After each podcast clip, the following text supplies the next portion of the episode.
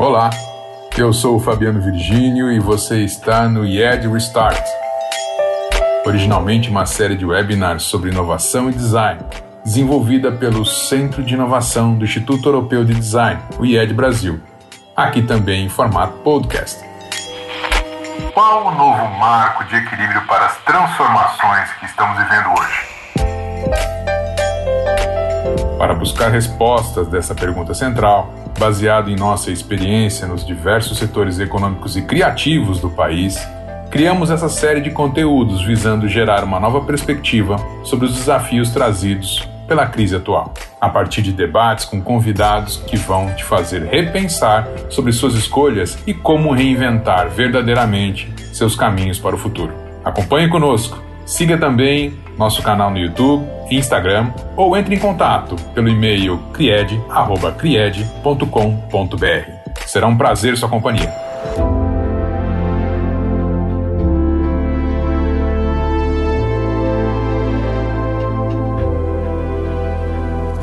Bom, boa tarde. É, espero que todos estejam bem.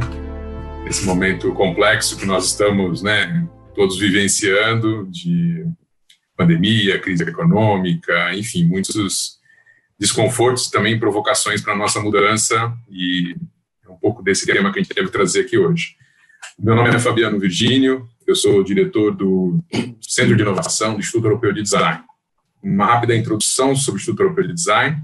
É um instituto de origem italiana que teve sua inauguração em Milão em 66 e desde lá então se desenvolveu numa estratégia de reunir criativos para desenvolver projetos de futuro com foco sempre no design como marco inicial. O tema do design nessas últimas décadas, né, ele se transformou, ele hoje é possível falar de design em diversas áreas e segmentos que seria muito difícil conseguir falar quando a escola foi fundada. E por esse alinhamento do destino, né, esse bom alinhamento do destino, o IED também se desenvolveu e hoje trabalha com, com outros temas ligados à cultura organizacional, à questão comportamental e, acima de tudo, avaliando o impacto do pensamento do design em outros segmentos que vão além das áreas criativas que normalmente o design estava associado. É, quase que num processo paralelo, então o IED ele lança o Centro de Inovação, primeiro na Itália e mais no Brasil há pelo menos 10 anos, que tem uma, uma missão de desenvolver projetos voltados justamente para essa nova fronteira que vai se dirigir, no, que vai acontecer no futuro para, os formandos de design, e com isso coletar experiências, funcionar como se fosse um processo de antena, numa recepção aí de tendências, de modelos que foram viáveis em determinados setores, barreiras que surgiram em alguns, que não surgiram em outros, enfim. E com isso devolver então para a escola é, um, um, olhar a respeito desse, desse futuro, trazer como emissário né, um pouco desse entendimento, para justamente fazer com que o nosso processo educacional, que é o, o fim maior da instituição, ele possa se continuar de maneira sempre atual. E hoje, em relação à complexidade do mundo que nós vivemos, e isso sem falar do momento onde nós estamos exatamente agora, né, dessa pandemia, já era um nível alto de complexidade, agora então mais ainda. É, o encontro de hoje queria agradecer, em primeiro lugar, os, os nossos convidados panelistas, né, pela, pela, nossa ordem de exposição aqui. Paulo Travém, é uma honra tê-lo conosco, conosco hoje aqui à tarde para trazer um pouco das experiências do, do, quanto o Mato Grosso tem se desenvolvido nessa área de economia criativa. Né? E é muito interessante que justamente o Mato Grosso tem um, uma imagem a respeito né, do seu do seu atuação mais forte, sempre ligada à área do agronegócio, pensando no Brasil de maneira é, mais abrangente, nos outros estados, e também pensando numa conexão é, com o mundo, né? E é muito interessante conhecer esse projeto, como nós tivemos a oportunidade de conhecer e estarmos juntos, entendendo essa prática bem de perto, e tenho certeza que vai ser bem interessante a tua, as tuas colocações todas e essa vivência toda que já está sendo muito bem desenvolvida lá. Depois, Adriana Fernandes. A Adriana está falando com a gente da cidade do Porto, em Portugal. Também tem uma trajetória como designer, gestora de design e, e teve uma, uma relação de paixão súbita com, com, com o que é feito à mão, né, com, com, com essa nova maneira de pensar o design, conceituar, e desenvolveu a partir daí uma série de projetos e participou com uma série de projetos como coordenadora nessa, nessa linha, criando laboratórios de inovação, artesanato. Isso primeiro, uma participação num projeto grande no Nordeste brasileiro, depois no Rio de Janeiro e depois, agora mais recentemente, em Portugal, que ela vai trazer para a gente. E o Christian Numan, que é nosso ativista já há muito tempo a respeito das temáticas de sustentabilidade, de economia circular, né, defende com muita energia esse ponto de vista. E o que essa pandemia parece trazer para a gente como aprendizado, quer dizer, um dos aprendizados é que o Christian Numan, de uma certa maneira, ele estava certo. né? Muito dessas práticas que a gente está hoje é, discutindo como necessárias, né, elas já foram experimentadas dentro de um ambiente de economia circular ou projetos que tinham esse tema da sustentabilidade como um, um fator maior. Né?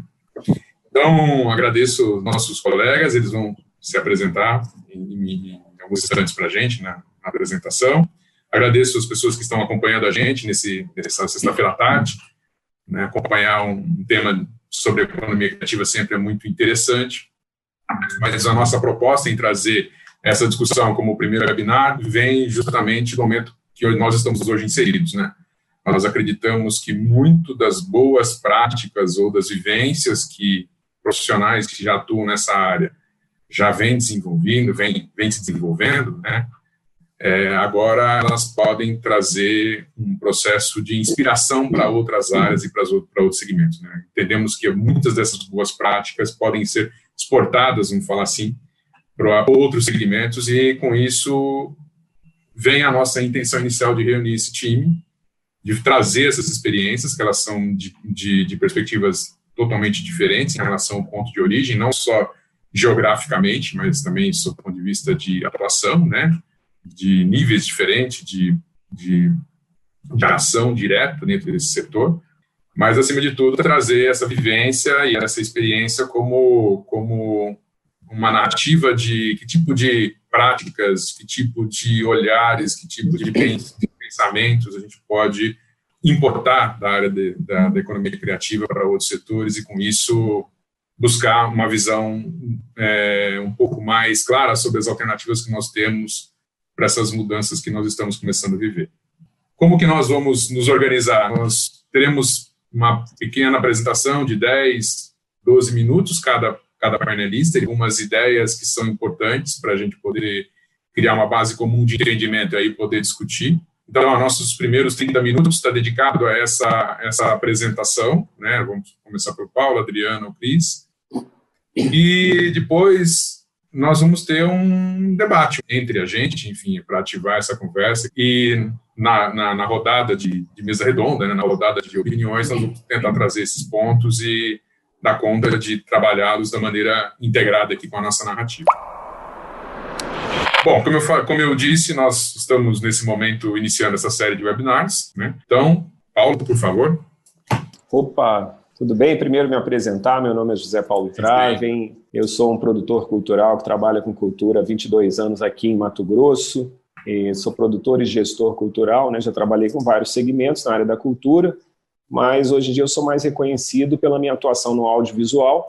E nesse percurso estive diretor do Museu da Imagem e do Som aqui em, em Cuiabá, secretário adjunto de Cultura da capital e hoje estou secretário adjunto de Cultura do Estado de Mato Grosso. É, queria dizer que é um prazer agradecer o IED por essa oportunidade, agradecer nosso amigo Fabiano Virgínio, dizer que é uma honra estar aqui junto com a Adriana Fernandes e o Christian, e vamos começar.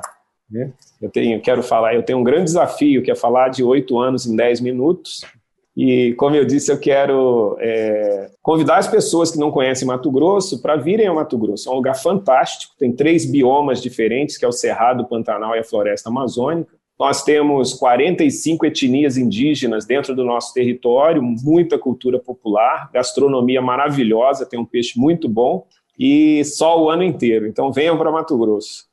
Entrando no nosso assunto, que é a economia criativa, eu separei essa, essa frase do John Hawkins, né, que que de uma maneira sintética consegue expressar na totalidade o que é trabalhar né, com, com economia cri criativa. Né?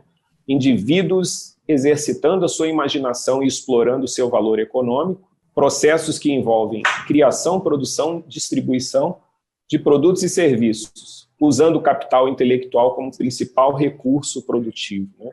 Então, com certeza, tudo se manifesta a partir do nosso intelecto e da nossa imaginação. E a economia criativa é a manifestação dessa, desse poder, né, dessa mágica né, que, a, que a gente tem a capacidade de fazer. Economia criativa, como, como política cultural, é muito recente no Brasil. Né? O Ministério da Cultura, a partir de 2011, criou uma secretaria de economia criativa, ainda na época do, do Gilberto Gil. Se eu não me engano, quem estava à frente dessa secretaria era a Cláudia Leitão, a doutora Cláudia Leitão. E já no primeiro ano da secretaria, em 2011, 12, foi feito um edital de convênio. Né? E Mato Grosso foi um dos 13 estados que, que foi contemplado, né? se inscreveu e foi contemplado com esse edital. E desde então nós já passamos por três administrações né, que, que vem dando continuidade a esse trabalho tão importante que é o fomento da economia criativa dentro de um Estado reconhecido por, por sua produção agrícola. Né. Já em, em 2014, é, foi criado o, o Criativa Biro, que foi a implantação de um escritório de atendimento e suporte a empreendedores criativos nas cidades de Cuiabá, Barra do Garças, Alta Floresta, Rondonópolis e Cáceres. E o objetivo era fomentar, por meio da oferta de, de serviços de consultoria, assessoria, é, capacitação profissional, qualificação da gestão de projetos e negócios, com foco em sustentabilidade para micro e pequenos empreendedores criativos. Os resultados desse período foram tão é, positivos que teve, foi impossível não continuar com esse, com esse projeto. Né? Então, veio a segunda fase do projeto, em 2015, onde aquele, aquele nome foi modificado para Mato Grosso Criativo e foi dado sequência a, a, e apoio à disponibilização da equipe de infraestrutura desse escritório pelo Ministério da Cultura. Então, o programa Mato Grosso Criativo ele apontou uma política intersetorial aqui para Mato Grosso, envolvendo cinco secretarias estratégicas que, que eram a Secretaria de Cultura, a Secretaria de Educação, a Secretaria de Trabalho e Assistência Social e a Secretaria de Ciência e Tecnologia e a Secretaria de Desenvolvimento Econômico. Né? Foi uma forma que as pessoas que aquele, naquela época estavam à frente do trabalho viram como estratégico para que, para que o, o projeto não ficasse pelo caminho. Né? Teve como público do programa artistas, produtores culturais e empreendedores criativos, que foram divididos em três grupos: o mundo das artes, os negócios digitais e as criações funcionais. E nesse, nesse período, nós tivemos muitas ações de fomento importante, mas eu quero destacar algumas, poucas. Né? Nesse período, nós tivemos o Prêmio Mato Grosso Criativo, que foi um edital de apoio a projetos e eventos de economia criativa onde oito projetos de diversos segmentos, como audiovisual, gastronomia, design, game e startups, foram selecionados e receberam uma, um apoio financeiro né, para realizarem as suas ações. Outra ação muito bem sucedida e elogiável foram as maratonas de negócios, que, que nós tivemos nove edições dessas maratonas, e eu queria destacar a maratona do audiovisual, que foi um momento onde as pessoas tiveram acesso à capacitação, a consultorias, rodadas de negócios, missões técnicas e depois acompanhamento dos seus projetos. Esse período era o mesmo período em que o, os editais do Fundo Setorial do Audiovisual estavam acontecendo. Né, e isso ajudou o mercado local de, de uma maneira é, substancial, pois foram realizadas inúmeras produções de filmes, de longas, curtas e médias metragens aqui em Mato Grosso. Né? Nós tivemos, nesse período, uma, uma produção, né, nos últimos três anos e meio, de 56 filmes, sendo quatro longas, cinco séries, 11 telefilmes e 36 curtas-metragens. Há pouco tempo nós éramos vistos ainda como um mercado incipiente para o audiovisual e o impacto desse apoio da, da Superintendência de Economia Criativa para esse setor é reconhecido e foi, e foi está sendo de grande valia. Um outro projeto que também tem a ver com audiovisual e que depois as pessoas que estão nos assistindo podem ter acesso, foi o Insight, Caminhos Criativos, que é uma websérie que apresenta a trajetória dos empreendedores e espaços criativos aqui em Cuiabá, em 10 episódios, produzidos para serem veiculados na internet. As pessoas podem ter acesso na nossa página do Facebook, só ir lá no Facebook, escrever Mato Grosso Criativo, e tem essa, os episódios dessa, dessa websérie para serem, serem assistidos. Chegando a 2019, já na nossa administração, a gente achou por bem fazer uma reavaliação do que vinha sendo realizado e, e, entre outras coisas, nós compreendemos que os trabalhadores da arte eles precisavam de uma atenção especial e de ferramentas mais customizadas para a realidade local. E uma maneira de nós fazermos um diagnóstico e aproximar o, o diálogo foi criando um seminário de economia criativa, empreendedorismo e comunicação, que a gente deu o nome Você quer ver? Escuta, que é uma expressão muito, muito comum aqui em Cuiabá. E esse, esse seminário ele foi, ele foi primordial, fundamental né, para a realização do que a gente pretendia fazer, pois a gente se aproximou das pessoas e, e dos coletivos que a gente queria, queria atender trocando conhecimento, experiência, né, identificando os erros e acertos, e a gente tem buscado minimizar né, essa, esses ruídos de, de comunicação. Uma das coisas que nasceu nesse momento, com respeito ainda às artes, à música, nós identificamos que a música também precisava, assim como o audiovisual, de uma atenção especial. E aí propomos rodas de conversa que aproximaram os profissionais dessa cadeia produtiva da música, a fim de fazer um diagnóstico deste setor também, conhecendo as demandas, os desafios e as expectativas. Essa roda de conversa evoluiu para uma ação de fomento ao desenvolvimento do setor da música, construído coletivamente com os empreendedores do setor, através de reuniões e seminários, e que é, gerando ações que vão ser realizadas no decorrer desse ano. Paulo, só volta um pouquinho, você quer ver, escuta, explica para a gente um pouquinho dessa expressão. É uma expressão Você explicou para a gente isso, isso. E que serviu perfeitamente para esse seminário, né? Quer ver, escuta é o seguinte: você fala, olha, isso aí vai dar certo, ou isso aí não vai dar certo. Você quer ver, escuta. Senão você espera que você vai ver o resultado, né? E no nosso caso, escutando, né? nós, nós vamos ver o que vai acontecer de acordo com o nosso desejo, né? Mais ou menos Isso. assim. Muito peculiar. Muito uma outra, uma outra ação né, que, que tem tudo a ver com a economia criativa e que a nossa superintendência está colocando em prática é a construção de uma Film Commission Mato Grossense. Vai ser a primeira Film Commission estadual. As outras que existem, elas são municipais para discutir isso, nós trouxemos o, diretor da, da Rebrafic, né, que é a Rede Brasileira de Film Commission, André Faria, e ele, ele com a habilidade dele, com a competência dele, ele nos trouxe a, a, o impacto né, que uma Film Commission pode trazer para toda a cadeia produtiva do, do da economia criativa. Né? É, uma film commission nada mais é do que um braço da produção na cidade que ela quer, que, ela, que a produção quer ser feita. Né? E esse braço faz a conexão dessa produção audiovisual com todas as, as instituições com as quais a produção audiovisual vai precisar se relacionar.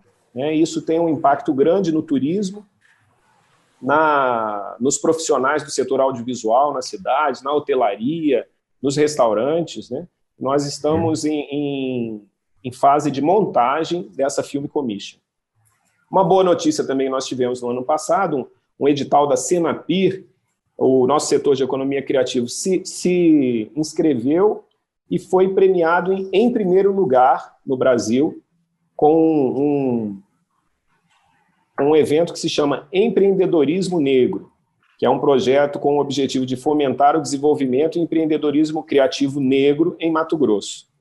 É, esse projeto ele vai ser é, também executado ainda em 2020 e 2021. Vai ter três fases. Uma fase é de diagnóstico em 10 cidades é, do estado para mapear. A gente quer mapear 500 empreendedores negros que se, se destacam, né?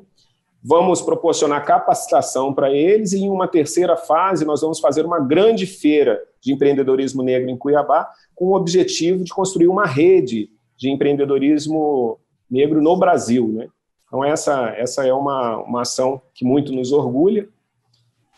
E os meus 10 minutos estão terminando, né? E eu também estou chegando ao fim, né? Ah, nós sabemos que para desenvolver um setor produtivo, nós precisamos ter um planejamento com início, com meio né, e com um objetivo, né, que, eu não gosto de chamar de fim, né, mas um objetivo para coroar isso.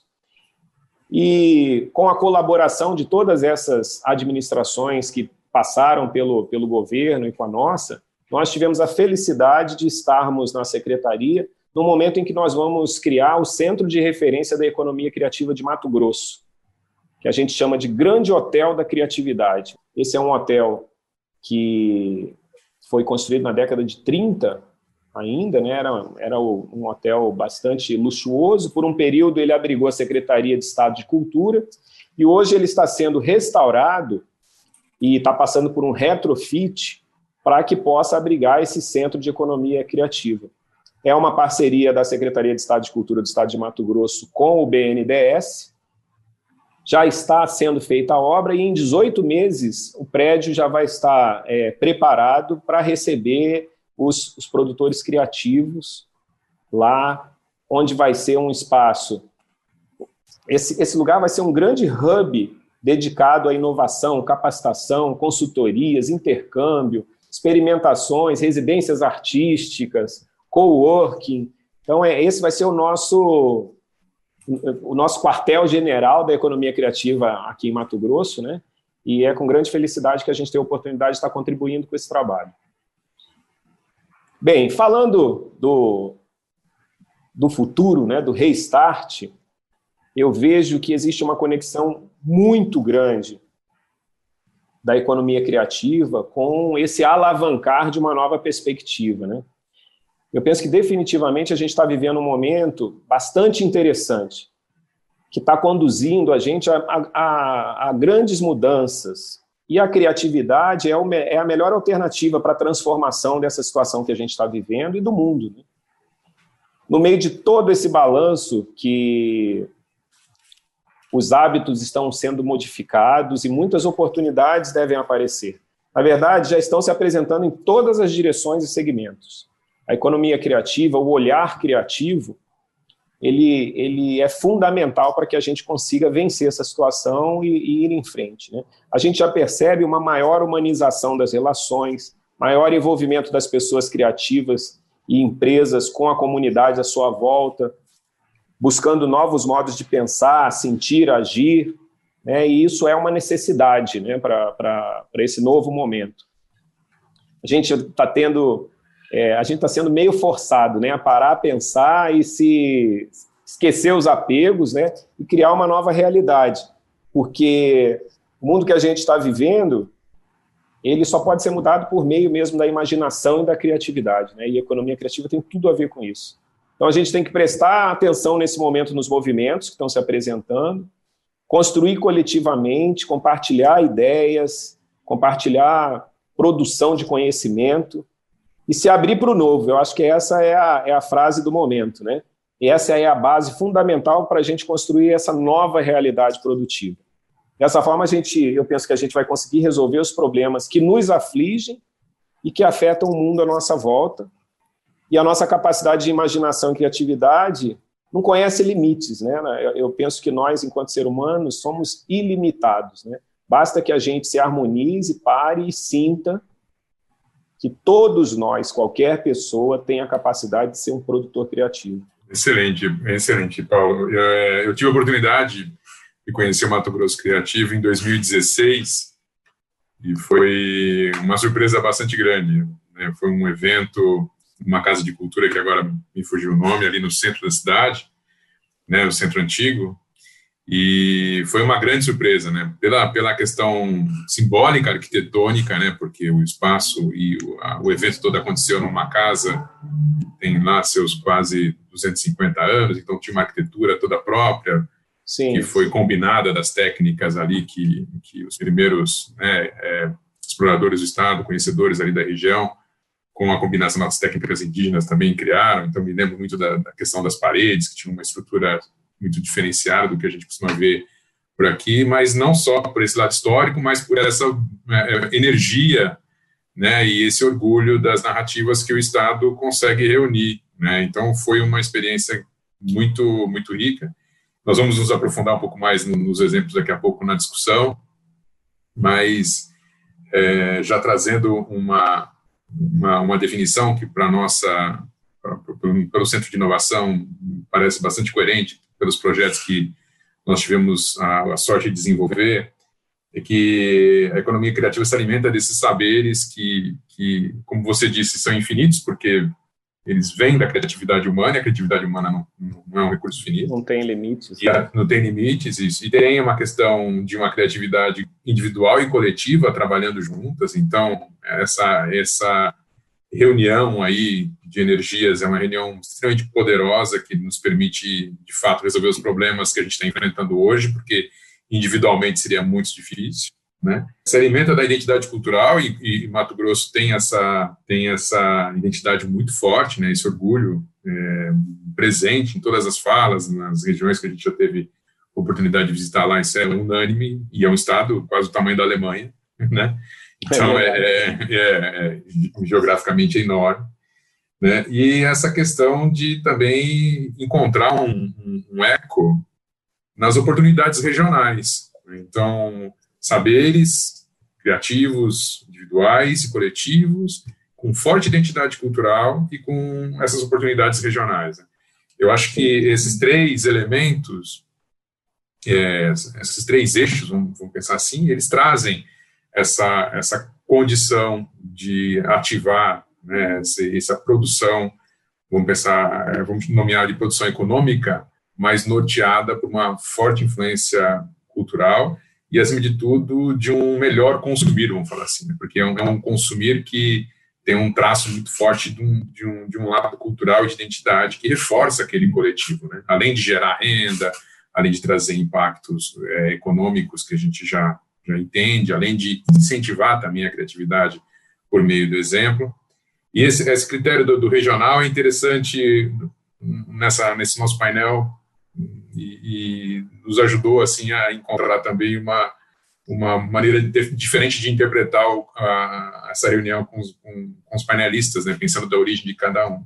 Trouxemos o exemplo do regional, né, dessa valorização do regional em relação a Cuiabá e Mato Grosso, e a Adriana agora ela apresenta para a gente um pouco dessa trajetória, né, ela que teve a oportunidade de passar por vários como falar assim, experiências regionais ligadas à economia criativa e agora tem uma oportunidade de tratar o tema é, num projeto que tem apoio da comunidade europeia em Portugal, enfim, que eu acho que é, acaba completando e também mostrando que esse tipo de argumento, esse tipo de iniciativa ela pode né, gerar bons resultados em qualquer lugar do mundo. Quer dizer, não está vinculado à questão da identidade, mas sim essa predisposição de transformar a realidade em algum tipo de troca cultural e criativa ao mesmo tempo. Então, agora, Adriana, seguindo para a nossa série. É, bom, boa noite. Em primeiro lugar, boa noite. Obrigado a todos pela presença, obrigado pelo convite, Fabiano. É, eu pensei em falar um pouco aqui, é, eu pensei três trabalhos é, principais, assim, que eu acho que marcaram mais é, e me ajudaram a construir um pensamento exatamente do que eu acho que, que é a economia criativa e de como o design pode é, contribuir, né, é, para as comunidades locais, para o desenvolvimento local com as suas competências, né? É, eu sou designer, eu sempre trabalhei com design de produto, trabalhei muitos anos é, desenvolvendo luminárias, e, como disse o Fabiano, essa paixão súbita pelo artesanato, né? na verdade, a paixão ela é antiga, eu sempre fui uma pseudo-artesã, né, desde pequena, mas eu nunca havia pensado em, em unir é, o meu hobby, a minha paixão, com o meu trabalho. Né? E, felizmente, é, em 2013, acabei tomando essa decisão e as coisas aconteceram e realmente é, foi o melhor caminho possível. Né?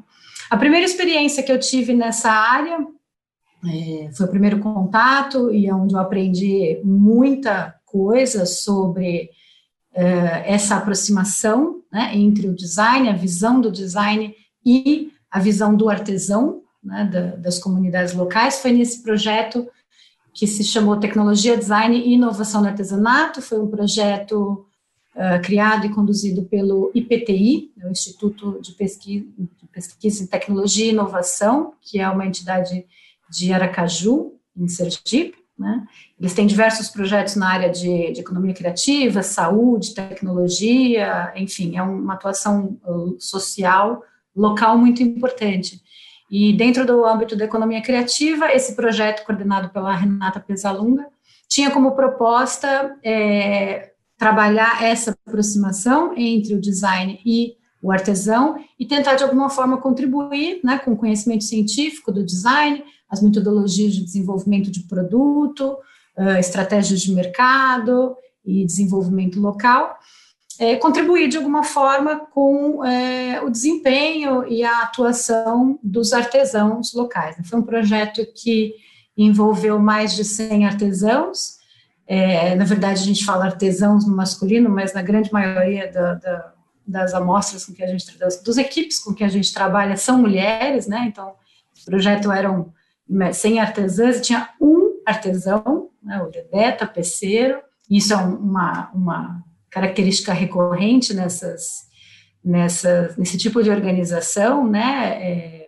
existem também homens, mas na sua maioria estão dedicados a técnicas mais é, estabelecidas como brutas, né? Cerâmica, madeira, etc. Então, na, na área têxtil, bordado, renda, tecelagem, a gente encontra muitas mulheres, né?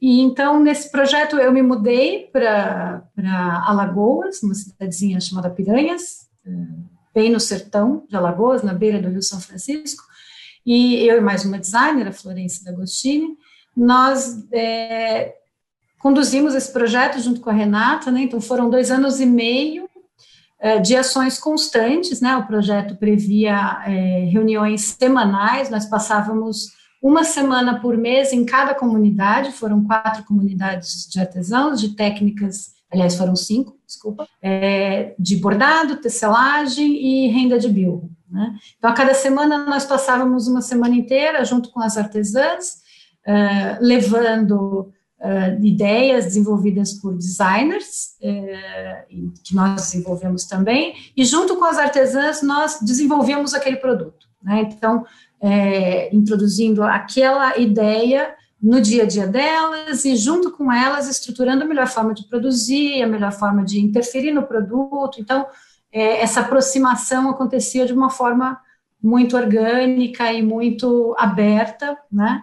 É, para elas se sentirem também muito parte do projeto, que afinal de contas é, é elas eram o, a alma do projeto, né? Então foi um projeto com muitos frutos, foram desenvolvidas é, várias coleções de produto. Hoje os produtos são comercializados por uma empresa, a Felícia, e enfim foi uma experiência incrível, onde eu pude realmente vivenciar é, essa área de atuação junto a comunidades locais é, dedicadas ao artesanato tradicional.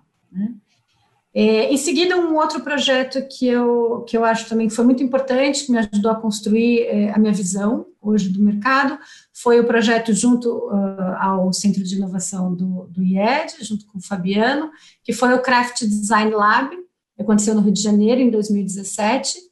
É, foi um projeto onde nós, é, em parceria com o CRAB, o SEBRAE, é, lá no Rio de Janeiro, né, é, reunimos cerca de 60 artesãos, então eram artesãos, artistas e designers, então eram pessoas todas ligadas ao trabalho manual, então todas tinham um trabalho com base artesanal, né?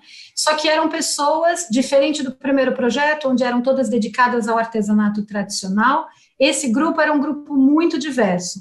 Então tinham pessoas, desde pessoas que faziam tricô e crochê com base nas revistas, aquela, a, aquela atuação mais tradicional, mais é, simples, até já pessoas com uma grande visão de design, embora às vezes não com formação de design, mas que já tinham um processo criativo muito estruturado, é, com um pensamento já mais estruturado de design. Então, o nosso grande desafio nesse, nesse grupo foi é, reunir essas pessoas, organizar esses grupos de forma que as trocas colaborativas fossem ricas para todos.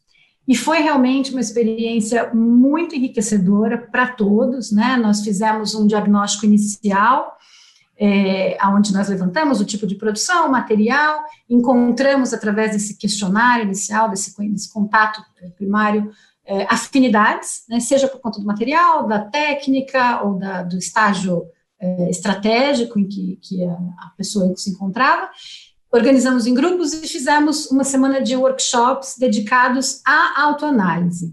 Então, nesse projeto, o foco não era o produto, diferente do primeiro, onde o foco era o desenvolvimento do produto.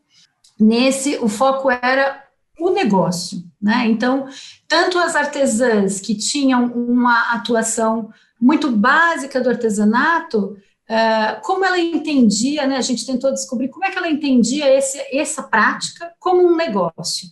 E aí as trocas, né, nós fizemos dinâmicas, uh, usamos ferramentas de design estratégico, design thinking, e essa troca colaborativa foi enriquecedora para todos. Então nós percebemos resultados muito uh, muito valiosos, né, para todos. Cada um teve um tipo de resultado diferente. Então teve artesãs que é, sentiram falta de desenhar uma marca e estruturar a sua imagem perante o mercado, tiveram artistas que resolveram rever a sua estratégia de comunicação através das redes sociais, então reestruturaram o Instagram, é, saíram desse projeto parcerias, então artesãos com técnicas diferentes, então um que trabalha com machetaria fez uma parceria com outra que trabalhava com dobradura e fizeram é, uma bolsa, então, eh, foram vários resultados, porque, como o projeto, o processo foi todo muito dedicado ao negócio, apesar de serem atividades colaborativas, cada um teve a oportunidade de autoavaliar avaliar o seu negócio,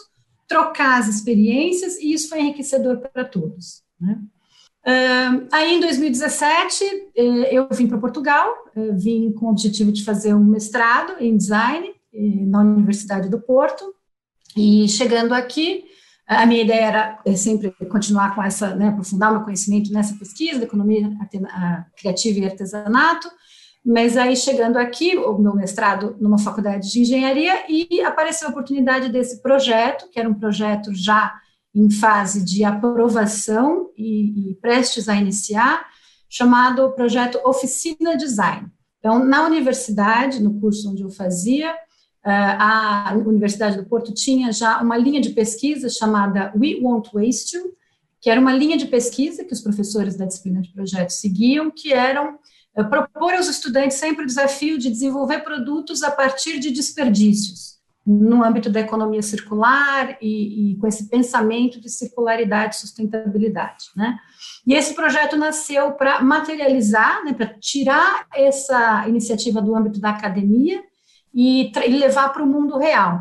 Então, eles fizeram uma parceria com uh, o Conselho, a cidade, né, que se chama Conselho, de Matozinhos, que é uma cidade vizinha ao Porto, né?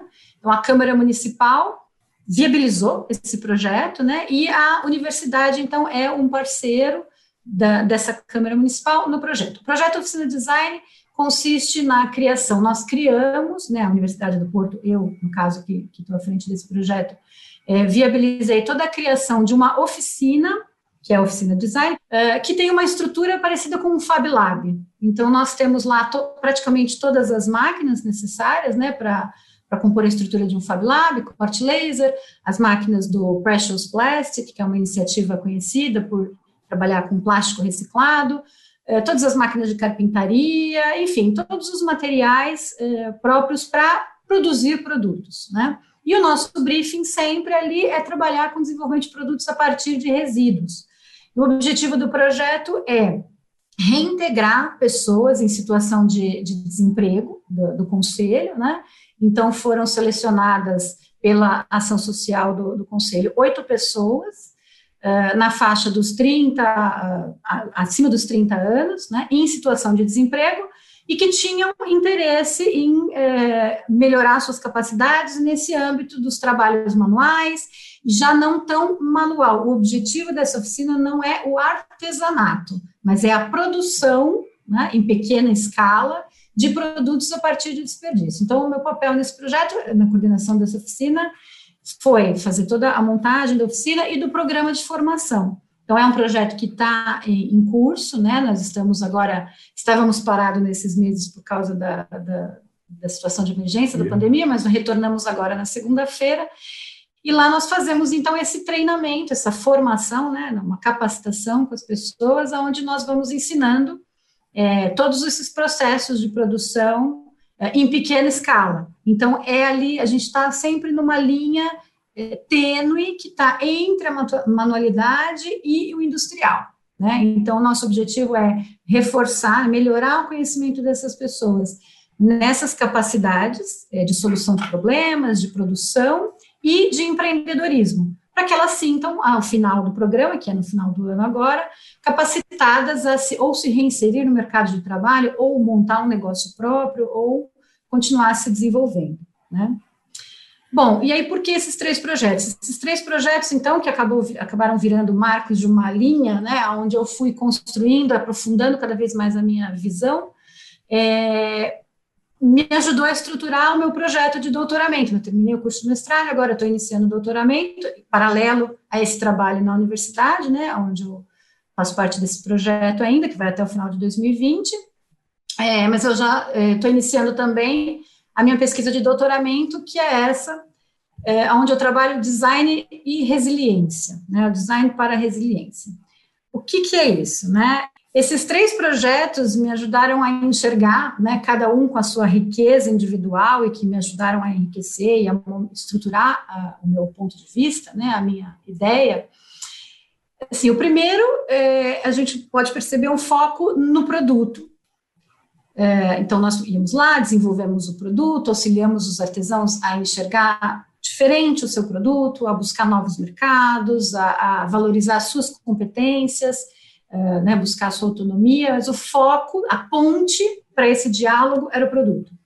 No segundo, o nosso foco, né, a nossa ponte, era o negócio. Então, nós trabalhamos colaborativamente, sempre é, voltando a atenção das pessoas para o negócio. Claro que em todos eles, todos os pilares eram trabalhados, mas o foco principal né, acabou, uh, acabou sendo uh, cada um desses. Né? E nesse terceiro projeto, agora que eu estou aqui trabalhando, uh, o foco é o indivíduo. Então, é uma ênfase também em, em ajudá-los a descobrir, né, a, a melhorar as suas capacidades e buscar um caminho empreendedor, né?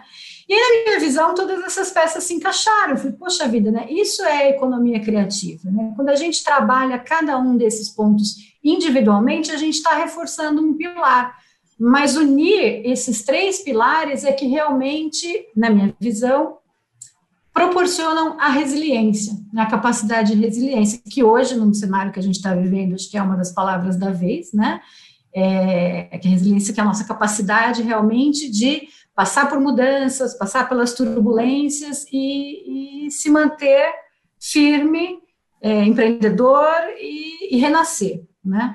Então, essa agora é a minha proposta, então, a minha é, estrutura base da minha pesquisa de doutorado, que é realmente criar metodologias, criar ações que possam funcionar tanto em comunidades locais, como em comunidades mais urbanas, como foi a nossa ação, por exemplo, no Rio de Janeiro, como nos indivíduos, empresas, mas que seja baseada nesses três pilares, que, a meu ver, né, a minha hipótese de pesquisa, que eu realmente acredito, é que esses três pilares vão dar a sustentação necessária para que as pessoas ou as empresas elas adquiram essa capacidade de resiliência e elas consigam realmente se colocar no mercado, se manter, ultrapassar as dificuldades, né?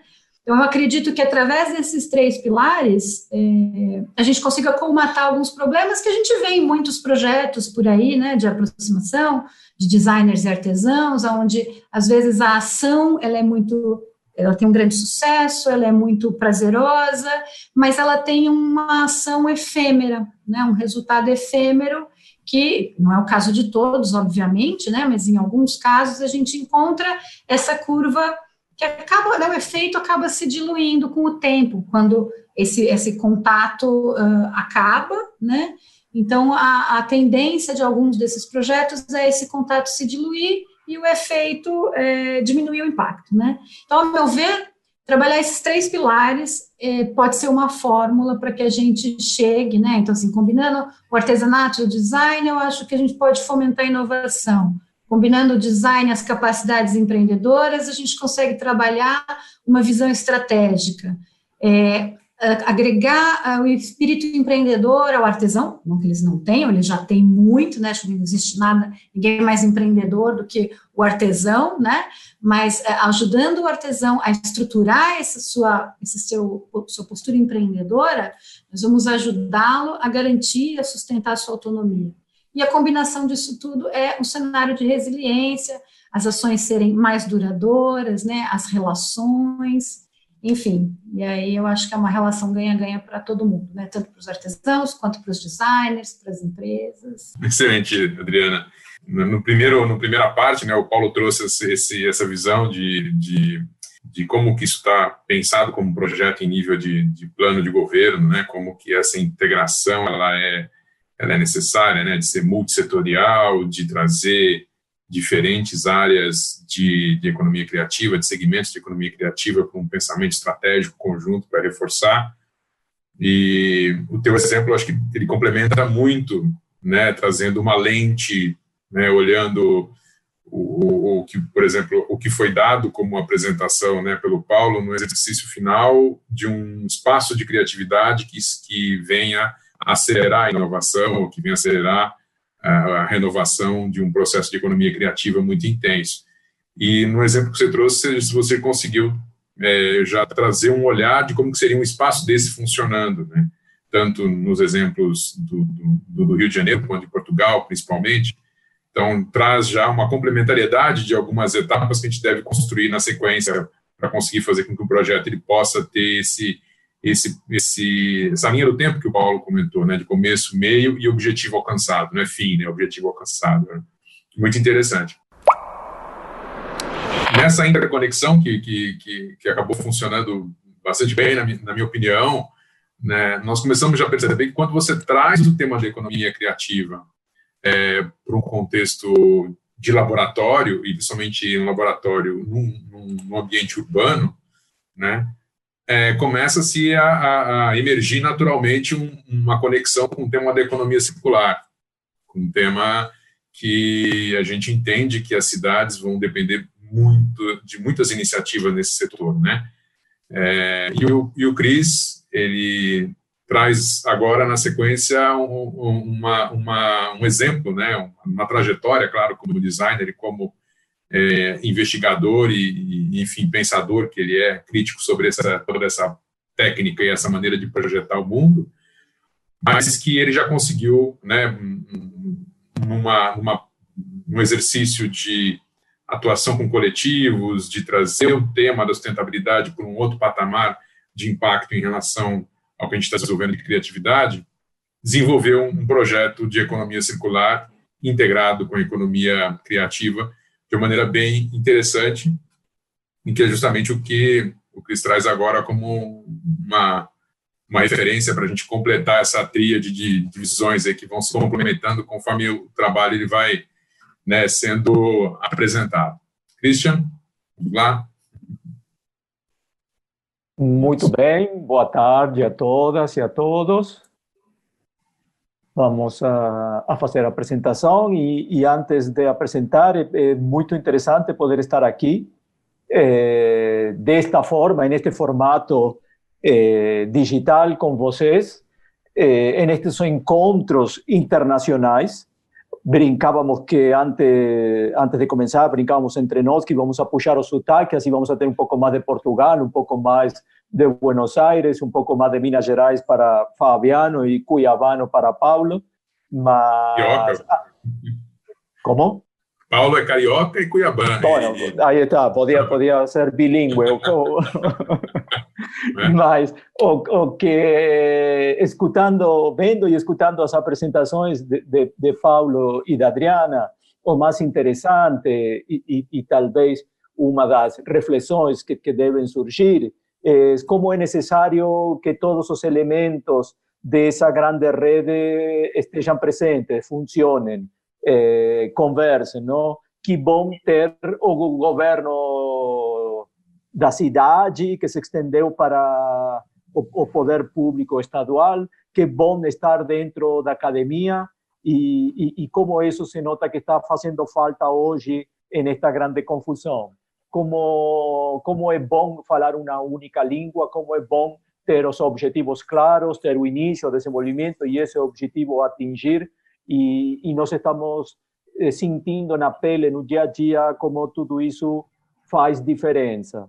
Já o simples fato de, de ter uma coerência já ajuda para que os integrantes desse grupo desenvolvam com um objetivo comum.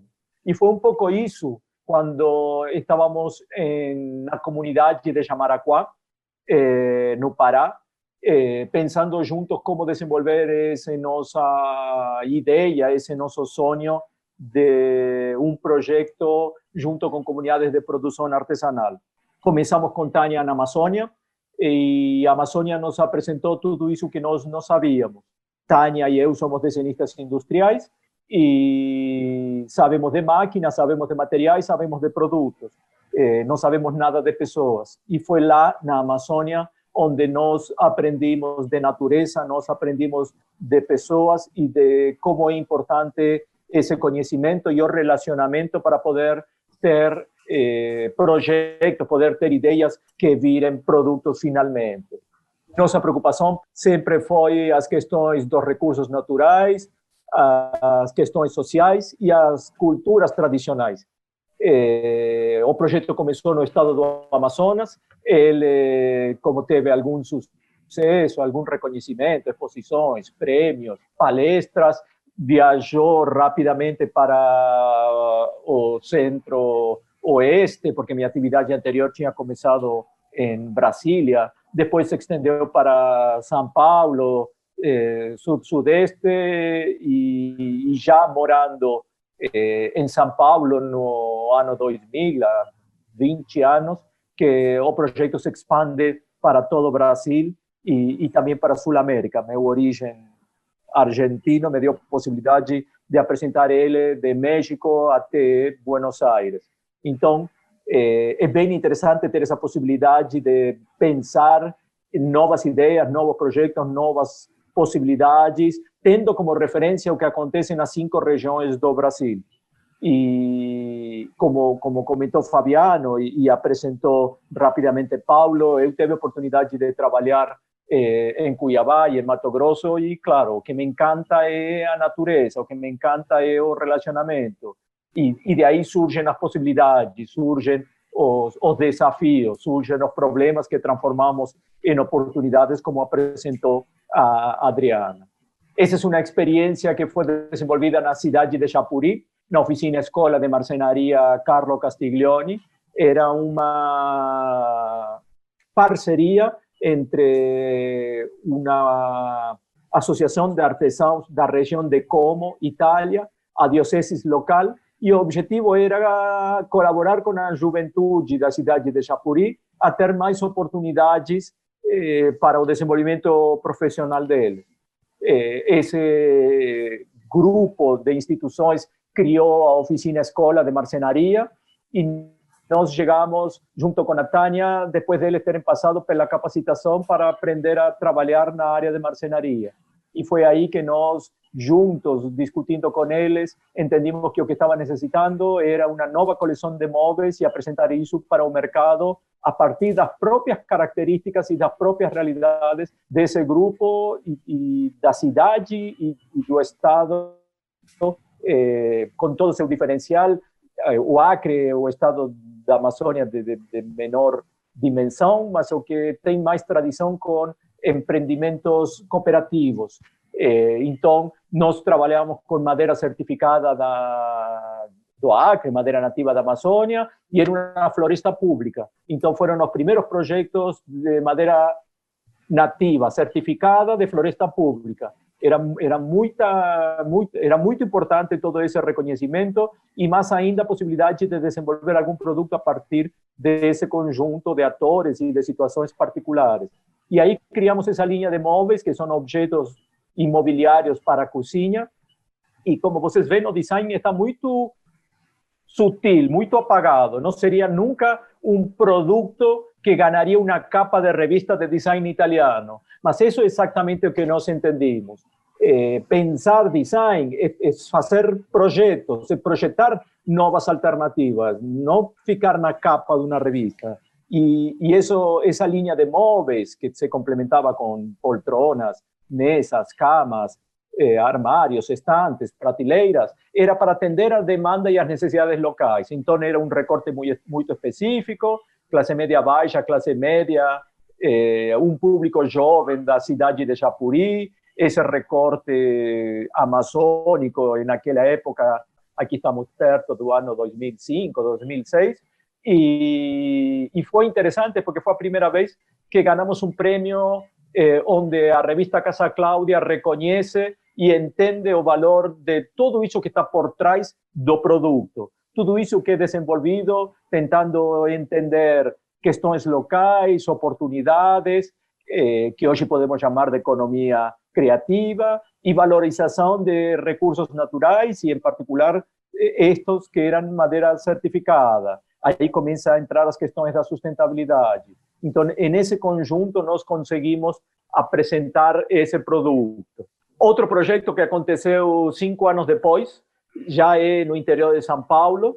essas são as imagens de uma olaria na cidade de Serra Azul.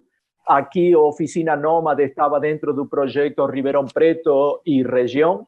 E de tanto falar com as pessoas, eh, nós ficamos curiosos porque todos comentavam que o barro de Serra Azul era muito bom, eh, que a argila era boa.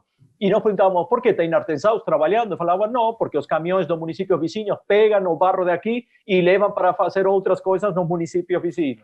Então, tentamos entender, eh, visitamos Secretaria de Turismo, visitamos Secretaria de Ação Social, Secretaria de Cultura, Secretaria de Desenvolvimento do município de Serra Azul e criamos um grupo de artesãos que não tinham conhecimento de cerâmica, mas estavam a fim de fazer alguma coisa.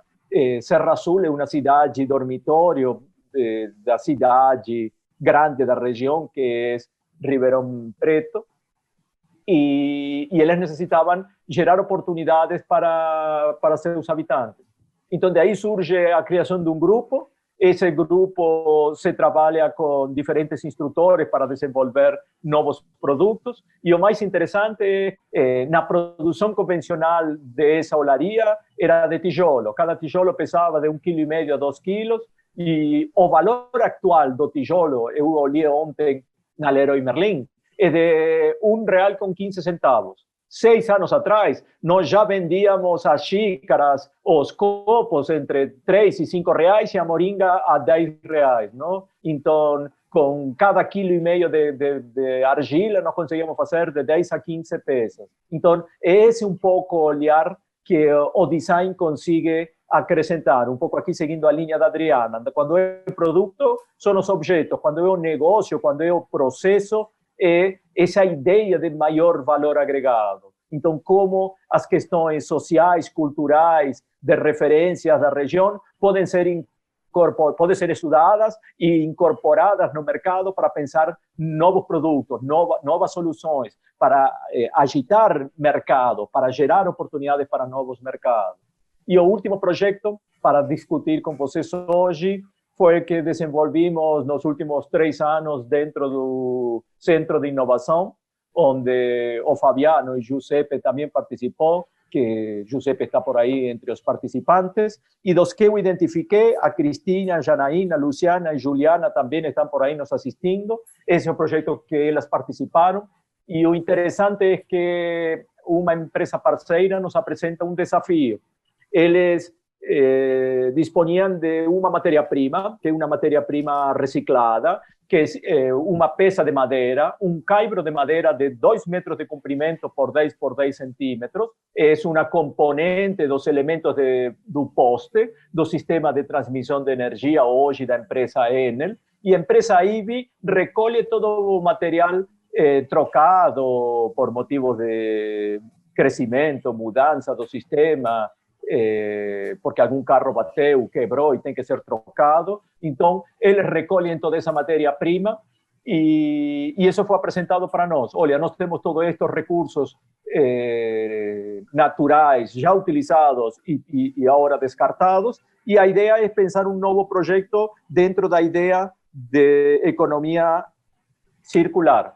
Y ahí no, nos envolvimos, criamos todo el proyecto, criamos todos los procesos y, y da conclusão da, das conversas surge que o primeiro componente, o primeiro material que utilizaríamos seria esse caibro de madeira, tecnicamente se chama madeira de cruceta, que é recolhido da cidade de São Paulo, dos postes da cidade de São Paulo, a IVE guarda elas em, uma, em um galpão, e a partir de, de esse desafio, nós criamos. Todo o, o ecossistema que trabalharia para esse projeto, donde alumnos, exalumnos y profesionales de mercados eh, participaban de esa actividad allí, a parcería con clientes y a parcería con fabricantes para poder hacer los prototipos, para poder llegar a una exposición de móviles y con los retornos de, de, de suceso o de interés del público, transformar ese proyecto exploratorio en una propuesta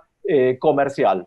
Entonces, o objetivo do projeto foi entender um desafio, abrir mão das nossas certezas e nossos, e nossos conceitos eh, do século passado, de como fazer um modelo de negócio, abrir para as discussões do coletivo, trabalhar muito com ferramentas de open design, de design thinking, para entender quais são as outras oportunidades que o coletivo tinha para oferecer e eram maiores que a nossa visão como coordenadores do projeto ou como integrantes do Centro de Inovação. Eh, isso foi muito rico, isso foi muito interessante, porque deu a diversidade e, e, e, apresentou o potencial que o projeto tinha, que até nós duvidávamos, ou muitas eh, vezes desconhecíamos. O, o, o, grupo foi quem deu a, a força e a potência para que o projeto cresça e o projeto se desenvolva. Então, dentro dessa ideia, é, um pouco o que eu entendi, o que eu sei fazer o que eu faço há, há 20 anos, há 20 anos como o projeto Oficina Nômade e, e, há cinco desde o do IED, primeiro no núcleo exploratório e agora no, centro de inovação, é trabalhar nesse universo do design, desde o autoral ao coletivo, igual que comentou Adriana, eh, preocupando con un olhar, con una lente para o que é produto, serviço, para o que é processos e agora envolvidos mm, entendendo a possibilidade ou a necessidade de pensar novos ecossistemas para todo esse processo. Quando olhamos para coletivos e ecossistemas, obrigatoriamente estamos envolvendo as camadas eh, de processos e de produto autoral. De fato, o projeto Labimovi envolvía 40 profesionales y cada uno de ellos con un olhar diferente de, en su proceso autoral de desenvolvimento de producto. Entonces, nuestro trabajo fue eh, valorizar o autoral para poder dar destaque ao proyecto, modificando a cantidad de procesos intermediarios necesarios para que todo eso seja eh, tenha um melhor resultado e seja mais valorizado. Com tudo isso, nós conseguimos construir uma identidade cultural que todo projeto de economia criativa deve ter desde o início ou, ou ser construída no processo para gerar o, o, valor agregado do produto, do projeto. Dentro de, desse aprendizado de 20 anos, eh, e um pouco como, estilo de trabalho, como, estilo de vida, eh, o que mais nos interessa é conhecer e desenvolver esse contexto onde estamos trabalhando, olhar de uma maneira crítica, talvez um pouco aqui o que Fabiano comentou desde o início, que eh, o, o mundo hoje está apresentando um pouco o que nos vimos discutindo há 10 ou 15 anos juntos, e, e talvez essa, esse questionamento do modelo que estamos vivendo eh, tem, a ver, tem muito a ver com esse olhar crítico. Eh, design olhar de forma crítica. Eh, pensar novas alternativas, novos processos, eh, é necessário envolver a todos os participantes, todos os stakeholders, todos os atores desse ecossistema quando nós temos entendemos o contexto, quando olhamos de forma crítica o que o próximo etapa, o próximo passo a dar é redesenhar esses processos para poder ter os melhores resultados. Quando fazemos isso, nós criamos valorizar os aspectos culturais. E, em particular, nos interessam hoje quando nos envolvemos com esses coletivos e temos a oportunidade de fazer eh, essas atividades de co-design y como curadores, como coordenadores de proyectos podemos dar valorización a toda esa diversidad que de fato es real y es una de las características representativas de nuestros proyectos y junto con el Brasil que tiene a, misma posibilidad de, de diversidad y, y, de valorizar todo ese potencial. No hay un único olhar, no hay una única solución. Hay tantas soluciones como olhares envolvidos e, em particular, conectando tudo isto com o momento que estamos vivendo, eh, começar a dar maior destaque e maior relevância às pequenas iniciativas, porque são delas que nós vamos a poder construir melhores futuros. Uma, uma provocação para a gente iniciar um pouco essa conversa, com um pouco mais de, talvez, entender algumas posturas que estão por trás das decisões que surgiram ou que foram é, comuns nos projetos que a gente viu acontecer. Nós já conseguimos perceber que algumas mudanças vieram para ficar. Nós decidimos falar no nosso primeiro encontro sobre criatividade porque justamente é, aqui parece que nesse momento as pessoas precisam se reinventar, se colocar diante do novo. Um momento de crise ele faz com que as pessoas repensem as suas posturas, a sua maneira de decidir, a sua maneira de consumir, a maneira de se relacionar. E me parece que como um efeito né, que a gente tem, já tem percebido, né, natural em várias, em várias classes, em várias regiões do mundo, inclusive, a gente tem uma desaceleração dos modelos que nos trouxeram até aqui e a necessidade de repensar novos modelos, porque grande parte das pessoas já entendeu que o modelo que nos trouxe até aqui não necessariamente vai nos levar adiante.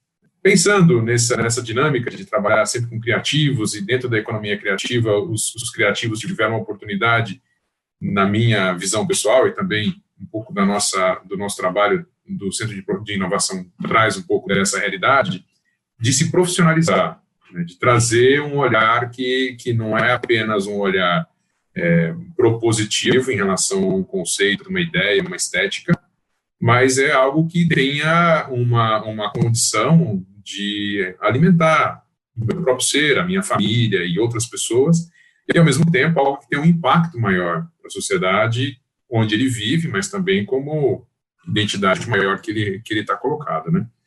Então a criatividade me parece que é um fato que nós temos que nos provocar mais para pensar alternativas para esse futuro que está se revelando, né? Essa, essa realidade que está se revelando. Dentro dessa dentro desse conceito, quais posturas que vocês acreditam que que que, que os criativos, de maneira geral, a economia criativa já conseguiu trazer e comprovar pelos projetos que a gente acabou vendo, que poderíamos assim ofertar como inspiração para outras áreas ou que deverá de uma certa maneira é, fazer parte também de outros segmentos. Né? Quais são essas essas inspirações? Quais são essas práticas, é, situações que vocês vivenciaram, né? que, que nos permite dizer, olha, existe um aspecto da economia criativa que talvez possa contribuir muito em outro setor, uma outra maneira de pensar o problema, e com isso a gente começa a gerar um movimento de integração entre os setores, os saberes em torno da economia criativa também. Então, Sim. eu anotei uma coisa que eu me interessei porque eu trabalho, sou designer, eh, trabalho com, com esse design mais exploratório como, como interesse, desde o cria de, com esse olhar mais estratégico, e para hoje também dou aula. E outra das pessoas que nos está assistindo é a Flávia Landroni, que é nossa aluna de quinto semestre de design de produto. E a ideia dela foi desenvolver um projeto para moradores de rua. E a Adriana apresentou um projeto que se ela não viu e não escutou, eu estou falando para isso agora. Agora me estou comportando como professor, como orientador. É, a, a, a, ideia de olhar para essas diferentes é, grupos sociais, locais, e, e, e, a partir de nossa metodologia, de nossa forma de pensar, encontrar novas alternativas, tem tudo a ver com o que Fabiano estava comentando agora. A Adriana apresentou um, um projeto onde pessoas eh, de alguma forma distantes do padrão convencional que a sociedade gosta para seus habitantes, tenta pensar alguma alternativa e tenta pensar algum novo projeto. E, e aí se mistura um universo maker, a universidade, moradores de rua ou, ou pessoas eh, desempregadas ou que tenham perdido o emprego e a partir daí novas possibilidades. E como se conecta tudo isso com a realidade de cada cidade. Então, quando nós trabalhamos com produção artesanal, na Amazônia, na área rural, temos recursos naturais. Ainda temos eh, resina natural, madeira, argila, fibras. Quando estamos no meio da cidade, todos esses materiais custam muito dinheiro e não tem mais árvores. Então, qual é o recurso disponível? É o material descartado, que não tem custo e a partir daí podemos pensar novos produtos. Então, eu, eu, vejo uma ponte, eu vejo uma relação direta eh, hoje entre moradores de rua, ou, ou catadores eh, de materiais reciclados da cidade e, e, e a possibilidade de ter uma uma grande oportunidade na mão. Eu transformei eh, em, na cidade do interior um, um produto que dava uma margem de centavos a eh, reais. Então, isso pode acontecer também na cidade.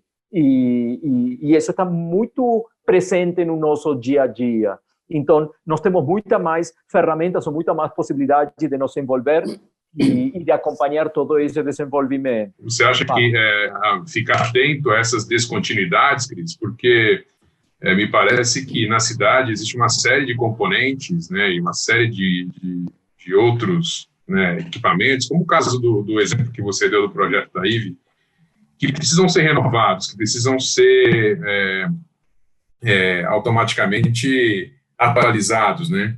E o projeto da IVE ele sai sai de uma necessidade como essa. O que fazer com os componentes que estavam ali, que por necessidade de atualização e de renovação da rede, eles precisam parar, né, tem que ser tirado de operação e trazer para uma realidade de, de, de não uso. Então, o que fazer com esse não uso? O que fazer com essa descontinuidade? É, é, é esse tipo de, de olhar que você está trazendo a respeito também da dimensão da, do, do, do indivíduo, quer dizer, da, do próprio entre aspas, lixo que ele gera ou do reuso que ele pode fazer? É, vai, vai nessa linha, é isso que você está Sim, porque a, a, cada passo, a cada evolução que nós damos como, como cidadão, como designer, como empresário, eh, como, como, instituição, eh, por, pelo modelo, pelo sistema e modelo que nós vivemos, geramos descarte. Assim, nós estamos vivendo isso um pouco dentro da linha que Fabiano apresentou,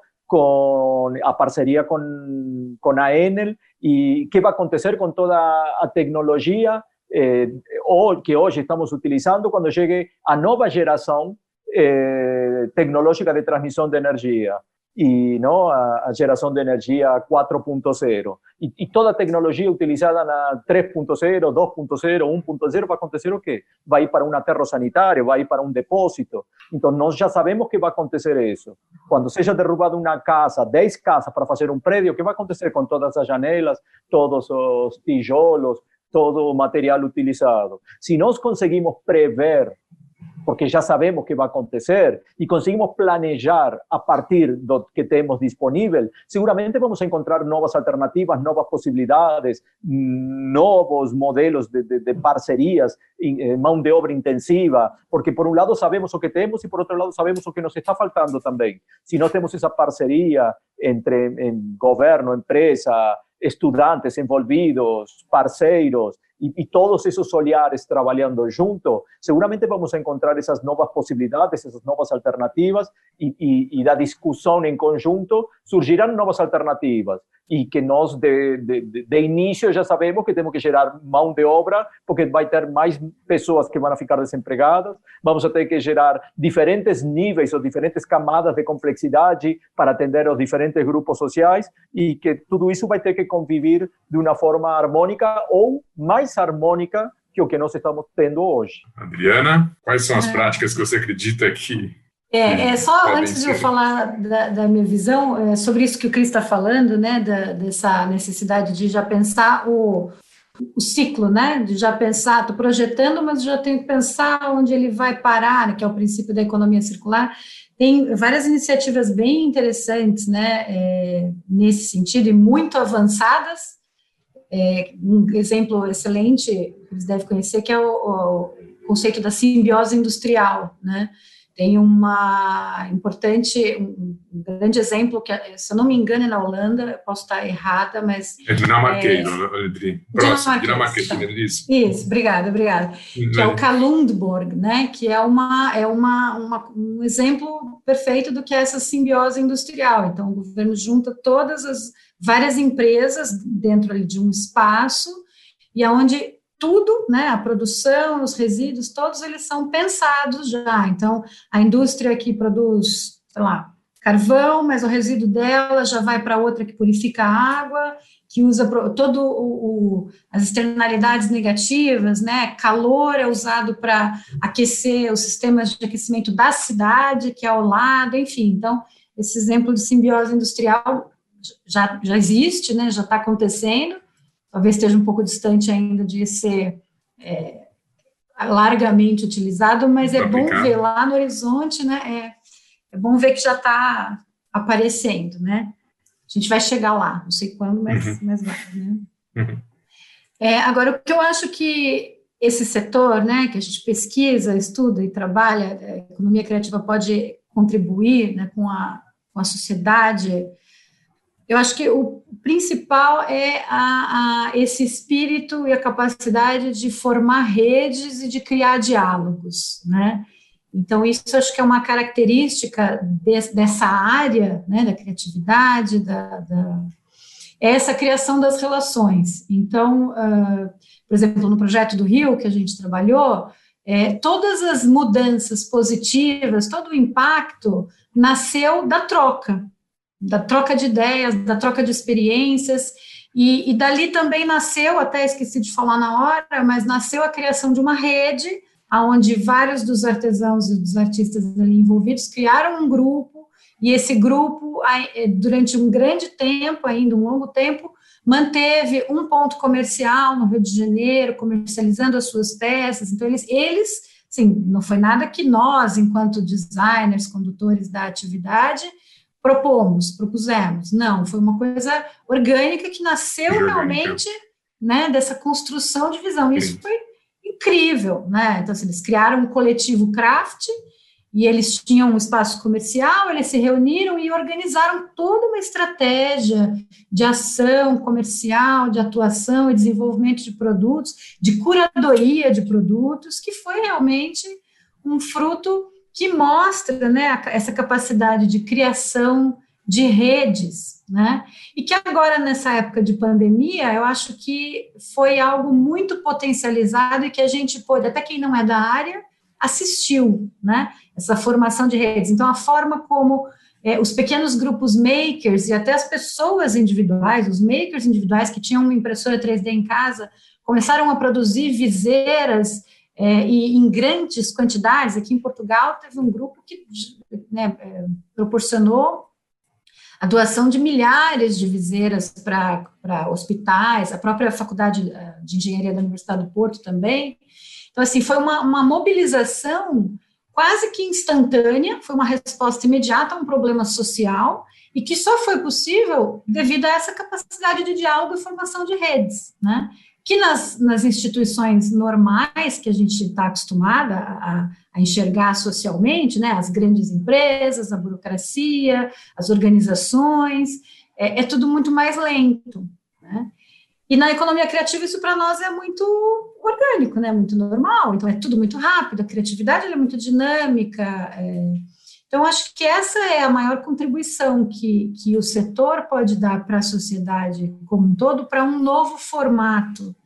Né, esse convite de nós sermos mais abertos, de olhar para o pequeno, olhar para o local e entender que aquilo é pequeno, mas pode se tornar gigante, né? Quando formar uma rede vários pequenos, a gente vai ter aí uma ação é, que pode ter um alto impacto. Né? Então, acho, na minha, minha opinião, assim, que é o mesmo nos trabalhos artesanais, né? nos, nos profissionais do artesanato, né? Então, nas comunidades, por exemplo, o acesso é muito difícil, né? Para as artesãs terem acesso a materiais, a, informa a informações hoje um pouco menos, porque com a internet, né? Até lá na comunidade da Ilha do Ferro, que não tinha nem antena na época que eu morei lá, o pessoal já tinha internet, tinha um lugar específico na ilha onde a gente ia para ter o sinal, e aí todo mundo já tinha Facebook, então assim, já é, é, é uma coisa mais, o acesso à informação, felizmente, já é mais, é, é mais é, acessível, né, a informação. Sim. Sim. Agora, em termos de material, de, de mercado, o acesso é muito difícil, né? Então, essa criação de pequenas redes, eu acredito que pode contribuir muito para esse, esse problema. Né? Então, à medida que você cria uma rede ali local, onde vários artesãos se mobilizam e de repente para levar um produto para um centro comercial maior, eles sozinhos eles não conseguem, mas juntos eles podem conseguir. Enfim, então acho que esse, na minha, na minha cabeça, acho que a palavra-chave é isso: é o diálogo e formação de, de redes. Agora, Paulo, você pela tua experiência, pela tua vivência, você acha que agora as, as, as, relações todas elas vão se tornar mais humanas, né? Pensando como área de estudo, como área de interação, como geração de valor, né? É muito difícil hoje a gente conseguir conceber essa configuração exatas humanas e a questão da saúde, pensando em áreas de formação e áreas de atuação, né? As pessoas que são da áreas, das áreas de, de exatas ou de uma formação mais técnica e vertical, é, elas já nos buscam para trazer aspectos de criatividade. Né?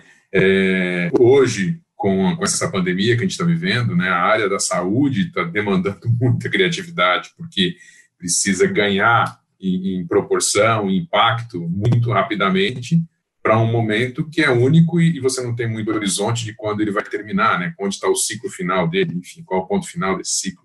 Você acredita que esse aspecto né, dessa nova dimensão humana, essa nova dimensão da criatividade, é o que a gente está começando a perceber que as pessoas vão ter que ficar mais atentas e, de certa forma, trazer também esse, esse questionamento para o próprio trabalho? Como é que você percebe isso? Sem dúvida, eu, eu penso que hoje a gente está tendo, como, como a gente já falou em vários momentos aqui, a gente está tendo a oportunidade de, de observar, né? Com, com, se a gente não fica só fixado nesse problema que está acontecendo, a gente tem uma grande oportunidade de observar o entorno e nós mesmos. Né? E a, essa humanização das relações é uma necessidade premente, porque no fim, o que importa são as pessoas. Né?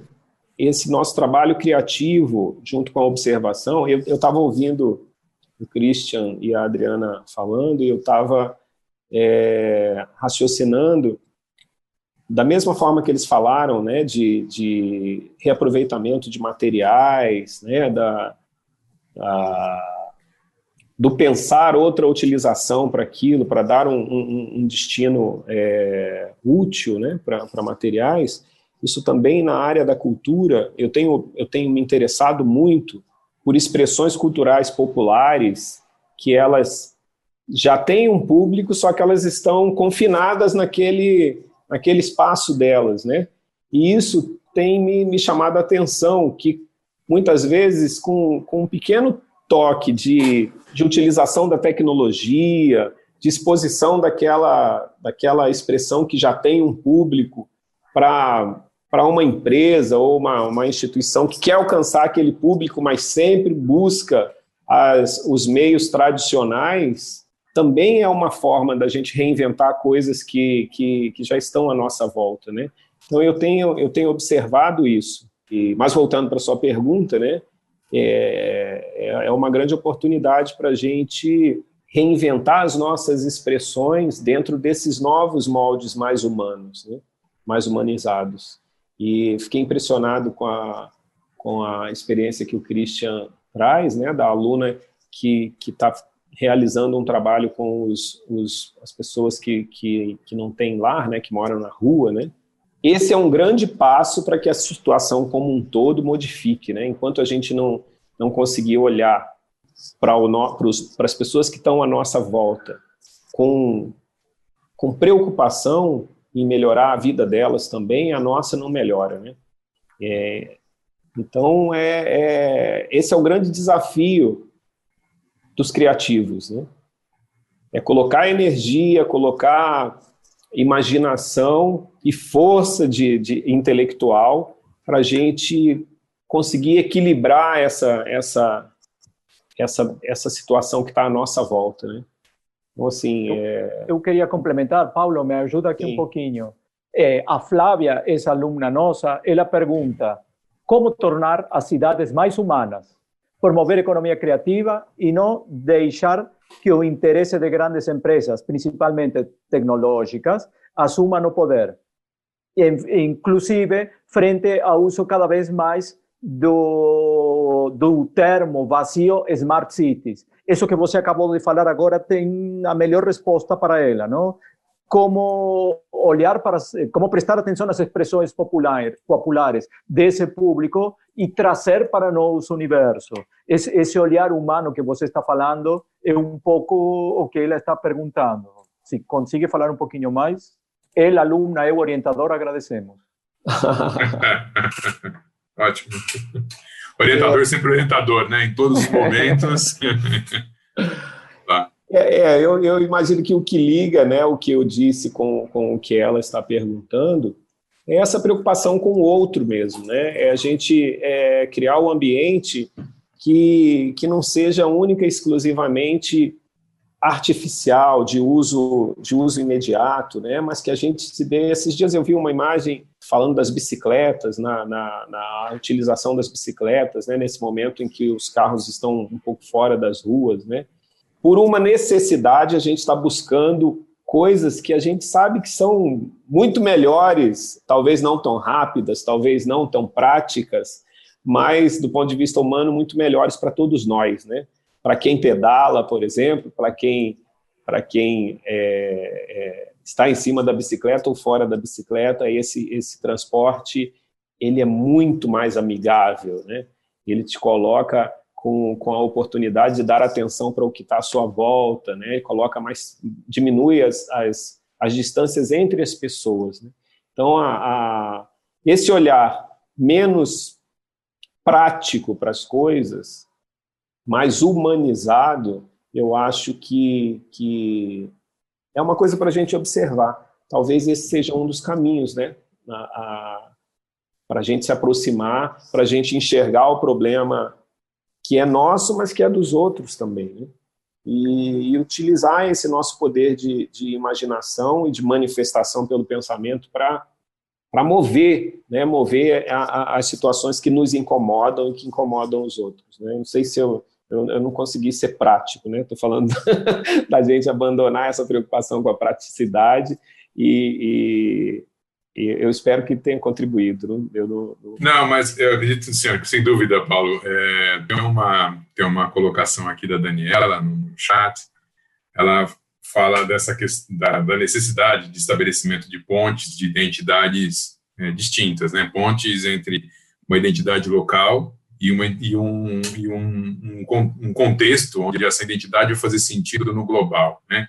Tentar criar essas, essas, essas aproximações possíveis e que faz todo sentido porque na economia criativa você necessariamente tem que valorizar o seu contexto, né, e se alimentar do seu contexto Sim. e trazer esse contexto, essa, essa inspiração para a sua realidade, ou seja, impactar a sua realidade, né? Dificilmente a gente consegue imaginar num ambiente de, de economia criativa, e aí combina muito com o que a gente está vivendo hoje, algo que você constrói a partir da sua cultura para impactar só em outro lugar. Quer dizer, que não impacta também no seu lugar, que não gera uma mudança também no seu, no seu contexto, né? E é muito curioso que uh, agora estamos, eu estou aqui em São Paulo, né? E uh, aqui está muito frequente essa mensagem nas redes, né?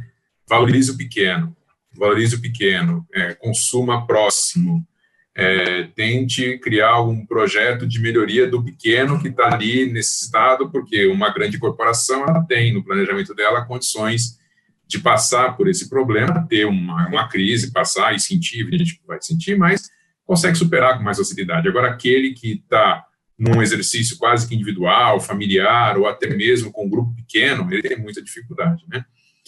Então, essa, essa, essa facilidade, vou falar assim, que na economia, na economia criativa já existe, de você olhar para o seu e impactar o contexto, porque de verdade é, é, assim que se percebe o resultado na primeira instância, na primeira primeiro impacto, né? É, eu acredito que essa conexão desse desse recorte de pensamento com o que a gente está vivendo hoje faz muito sentido, né?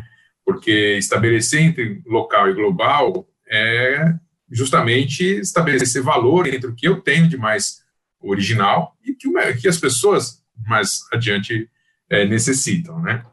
E, e aí traz uma questão, né? Vocês acreditam que hoje todo esse momento está trazendo para a gente alguma reflexão sobre o, o, consumir melhor? Né? O, o, me parece que sim, pelo que a gente tem discutido, né? Quando você fala consumo do pequeno, ou você se aproxima de, um, de uma realidade um pouco menor, você está levando em consideração a dimensão humana que você trouxe justamente, Paulo. Então, nesse sentido, acho que ela é, sim, prática. Né? Ela tem essa característica de, de aproximar e resolver o problema de quem você consegue resolver. Né? Sim. Então, é, eu acredito que a gente já está meio que presenciando essa questão do, do o que é o consumir melhor, né? O que é consumir? É assim, nós tínhamos, me parece, uma educação que nos levava a, a consumir por quantidade.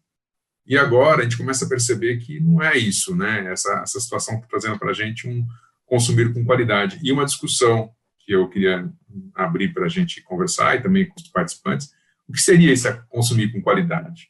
Né? Diante de um cenário de criatividade, de um cenário de crise, né? como é que a gente pode tangenciar isso, assim, tocar isso melhor ou tentar criar uma ideia para contribuir com, com, os participantes. Acho que nessa corrida de sustentabilidade, né, esse momento de transição que a gente vive já desde a da década de 80, que o assunto começou a ser discutido mais profundamente, nessa necessidade de se prestar atenção na sustentabilidade e tal, e essa conversa começa num nível ambiental, né?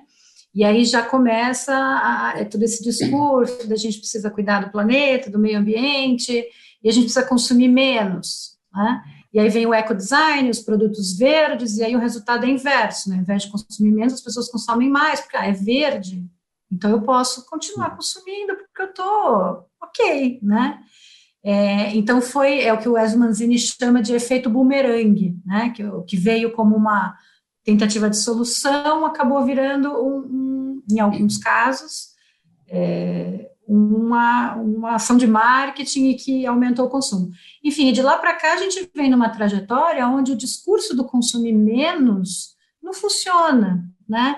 As pessoas cada vez têm mais acesso, a gente é, assiste hoje países subdesenvolvidos se desenvolvendo e chegando a níveis onde as pessoas que nunca consumiram podem passar a consumir é até desumano dizer para elas: não, não consuma, consuma menos, porque você não pode. Né, assim, pessoas que numa, história, numa linha histórica, nunca puderam consumir, e agora, com seus países locais em desenvolvimento, elas conseguem ter acesso, você chegar com esse discurso de, olha, não consuma, a gente precisa salvar o planeta, não consuma, é realmente uma briga perdida, né?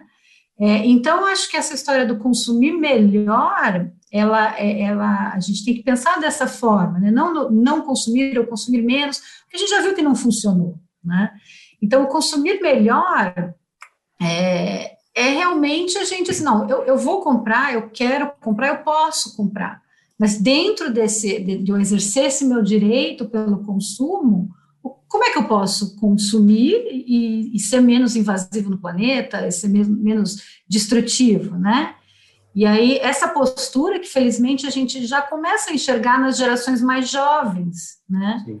É, felizmente, lógico que não, nunca generalizando, mas em muitos, é, né, muitos grupos a gente consegue, começa já a enxergar. Então, o que para nós era muito difícil, ah, eu tenho, tenho que mudar um hábito, porque a gente né, cresceu numa época onde era, é, era o contrário, nós éramos incentivados a consumir, né? Sempre fomos é, e ainda somos. Então, para nós mudar, montarmos a mentalidade é muito mais difícil, e as gerações novas já não.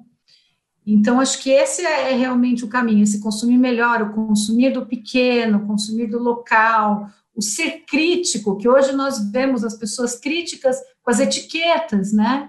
Então, olhar a etiqueta, ver se é reciclável, é, eu acho que é um, é um, caminho que a gente já vê é, com muita frequência, felizmente, e é realmente um exercício que a gente precisa fazer, né? Para nós talvez seja um pouco difícil, mas para gerações mais jovens vai ser cada vez mais fácil. Então, se a gente ensinar também já né, esse consumir melhor, a gente não vai precisar lutar contra né, a onda do consumo.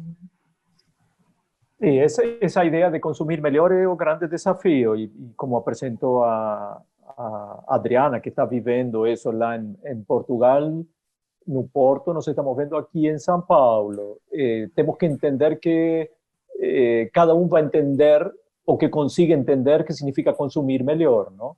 Então, as diferentes classes sociais, as, as diferentes realidades em cada uma das cidades, em cada uma dos países, vai entender o que consigue. E, e, e não podemos esquecer que as pessoas não mudam da noite para amanhã. Assim, cada um demora 5, 10, 20 anos para entender o que significa isso. E o, o que é curioso, ou, ou, não curioso, mas, mas sim já um sinal do que vai acontecer eh, en, en, este período de, de, de isolamento, começamos a, dar muito mais valor a algumas coisas. Cris, só fazer uma, uma afirmação, uma colocação totalmente no sentido do que você está construindo, né? É, as pessoas teriam essa dificuldade de mudar de uma hora para outra, né? É muito maior do, do, que esse momento que a gente está vivendo hoje, né? Então, é bem interessante falar sobre falar sobre esse momento com essa oportunidade. Né? Então, é, é, é muito hoje falado nas nossas redes pessoais o quanto seria difícil aceitar algumas mudanças, né, aceitar algumas alterações no nosso dia a dia e de repente uma regra só mudou. Você não pode sair de casa. é basicamente isso. Se você for tentar entrar numa, numa visão reduzir essa questão, né, qual o novo problema que nós temos? Você, a boa prática é não sair de casa. Só que você não sai de casa todo a, a, a, a nossa loucura entre aspas que vivíamos aí algum tempo atrás, né, alguns meses atrás, era toda ela baseada nisso. Quer dizer, quando você tem que ficar em casa, ou você deve preferir ficar em casa por uma questão de saúde, é, você tem que levar uma relação com a, teu, com a tua maneira de agir e pensar a partir de uma outra perspectiva radicalmente nova. Radicalmente nova né? É, e aí, essa, essa oportunidade de, ao mesmo tempo que estamos né, com, vivendo um processo bastante é, traumático, né, em todos os sentidos, temos a oportunidade de rever e aproveitar esse processo para trazer talvez alguns, algumas temáticas e ou mudanças que a gente já entendeu que são importantes. Né?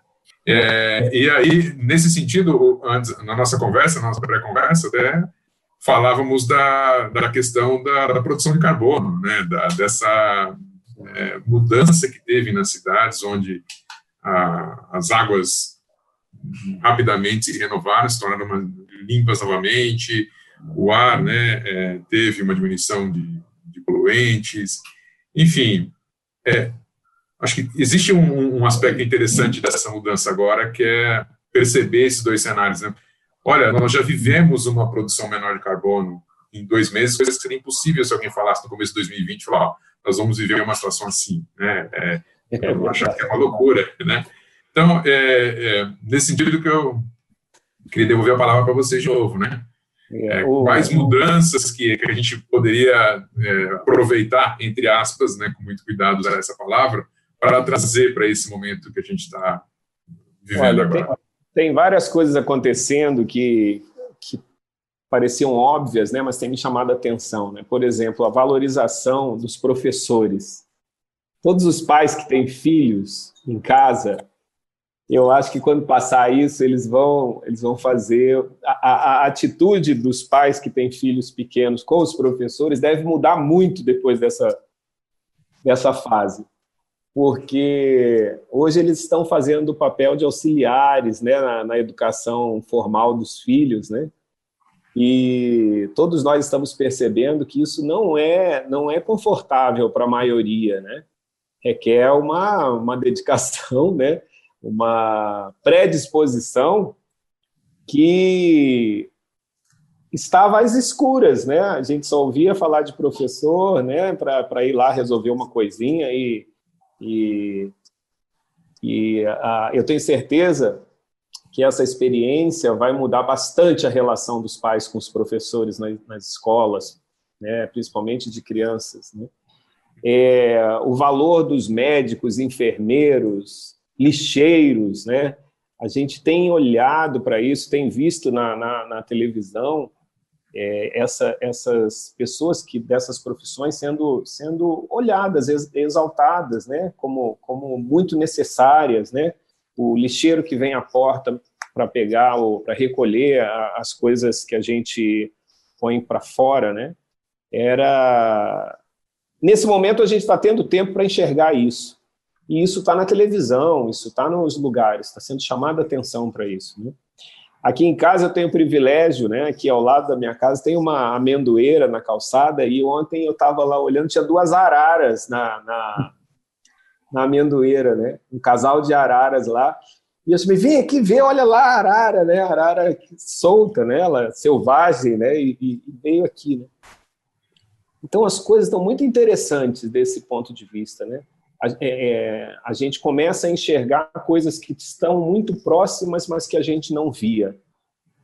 Então, a, a é, é, eu sei que toda essa situação é bastante catastrófica, né? mas toda situação que a gente passa é uma oportunidade de aprendizado. Né? Então, nesse sentido, também é um movimento de humanização, né? quando a gente consegue enxergar as coisas que estão próximas, consegue enxergar o valor das coisas. Quando você vai ao supermercado, aqui, aqui em Cuiabá tem uma linha de supermercado muito sofisticada, então sempre tem tudo, né? Mas quando você vai ao supermercado e você vê que as coisas estão faltando numa, numa prateleira, né? E, e aí você passa a valorizar aquilo, né? Porque valorizar a tua possibilidade de ter acesso àquilo. Né? Porque antes era tão automático que não, não, não faz muita diferença na nossa vida. Né?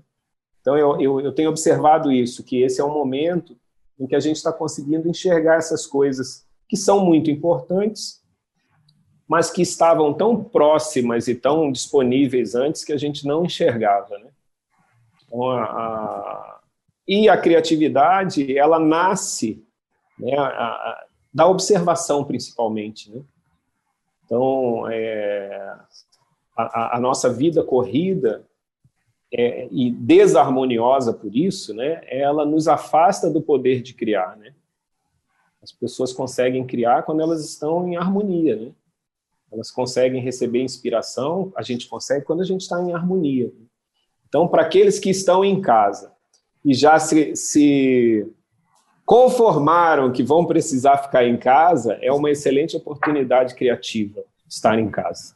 Né? Eu tenho observado isso. Bom, eu acho que. É, é... Eu acho que a Adriana está pensando nos professores. Você tem filho, Adriana? não, não. não, mas eu sou professora, né? Ah, então tá. Então, tá sentindo valorizada. É, finalmente, né? Não, eu acho que é, isso que o Paulo falou, é, dá para fazer um link com o que o Cris falou há, há algum, alguns minutos atrás, que é, o abrir mão das certezas, né? Nossa. Eu até anotei frase. aqui essa frase do Cris, porque eu acho que essa pandemia obrigou todos, né, abrir mão das certezas. Então, tudo que a gente já tinha rotina, já tinha um método, já tinha, né? A gente teve que, que redesenhar tudo, né? E aí, essa obrigação que a, que a pandemia trouxe de, de abrir mão das certezas, trouxe, na maioria das vezes, a obrigação de ser criativo, né? Então, assim, os professores, tá, eu, eu, tenho que continuar dando aula, como é que eu faço, né? Como é que eu dou uma aula de projeto à distância, né? Como é que eu ensino uma criança, a, a, como é que eu faço educação física com as crianças à distância, né? Então, assim, eu, eu acompanhei isso, a reação de muitas pessoas no primeiro momento, logo que saiu a ordem do, ah, para tudo, fecha a escola, não, não dá, né? Você tem que dar online. Não, não dá. Minha disciplina não dá. Não dá, não vou fazer, não dá. E só que aí quando as pessoas perceberam que, olha, não, realmente não é uma coisinha, não é uma gripezinha, né? Não é uma coisinha de uma semana, de duas, vão ser meses. Aí as pessoas, aí acho que bateu, né, aquele, não, tá, então eu sou professora, eu preciso, não posso deixar os meus alunos, né? E aí veio essa obriga, essa, essa encostando, essa encostada na parede, né? E aí vem a, a, a criatividade do desespero, né? Acho que todo mundo se tornou mais criativo, é, não essa criatividade inspirada, né, que a gente vai estar tá, é, tranquilo para criar. Eu acho que também existe a criatividade do desespero, Sim. que é muito que a gente vê no sertão, em alguns ambientes menos amigáveis, né, que são os alguns dos ambientes mais criativos que eu já conheci, né, mas é muito essa criatividade do desespero, né? Eu preciso resolver, eu não tenho acesso, não tenho, mas eu tenho que fazer. E os resultados são incríveis, né? Então, acho que, que essa mudança nos, nos lembrou, nos mostrou, né? Olha, todo mundo é criativo. Né? Não, não, aquelas pessoas que falam, não, eu não sei, eu não sei. Eu ouvi também de várias amigas minhas, olha, eu nunca cozinhei tanto quanto eu estou cozinhando na pandemia. De pessoas que odiavam cozinhar e agora estão gostando, né? Minha amiga está assistindo aqui, ela sabe que eu estou a falar dela. Tem muitas pessoas nessa situação. Exatamente. Então, assim, é uma coisa excelente isso. A gente acaba se descobrindo. É até um processo de autoconhecimento, né? E, e aí as pessoas conseguem perceber, não, todo mundo é criativo. Seja essa criatividade inspirada, é, ou seja, essa criatividade do desespero, né? É que a gente não, não, não se dá esse valor. A gente sempre fala, não sou criativo, não é para mim isso, tal, mas não é, né? Acho que se a gente se permitir, aí é, podem acontecer transformações e mudanças e muito boas. Vamos né? usar essa ideia, essa imagem da criatividade e do desespero para responder a ele. Conhece esse termo. É, é boa é. essa ideia. Eh, antigamente llamábamos de... Eh, y ahora perdí la palabra. ¿Cómo se llama cuando faço de cualquier jeito y doy una solución? Cambiar. Cambiar. Cambiar. o, o, design, como é que chamava Delia? Sei lá, daqui aparece. Mas o Edney pergunta como fazer essa parceria ganha-ganha envolvendo multinacionais e pequenos. Talvez, Edney, o que está faltando um pouquinho é essa criatividade do desespero das multinacionais, porque dentro da programação dele, dentro das metas deles, esse ganhar menos que, se aproximaria do, dos pequenos e com uma ideia de ganha-ganha, ainda não aconteceu. Mas nada que uma crise de dois meses que vai para quatro, que se estende a seis, eh, não resolva com o tempo. Esa es otra cosa que nos vimos y ficamos discutiendo mucho con Giuseppe, con Fabiano, eh, no proyecto Labimovi. Nos innovamos mucho. Y quien nos, nos, fez, eh, quien nos fez entender fue outro professor, o Anderson. E ele falou, cara, o que vocês fizeram é muito além do que dá para fazer no mercado. Porque nós nos, nos, nos questionávamos de, de, coisas pequenas, ah, mas não conseguimos isto, não conseguimos, não conseguimos. Ele falou, dá um passo para trás e olha todo o que você conseguiu. Pasaronse cuatro meses y o cliente comenzó a entender y enxergar outros pontos de vista. Então, muitas vezes, o que você tem como ideia, como proposta hoje, as outras pessoas não estão conseguindo ver.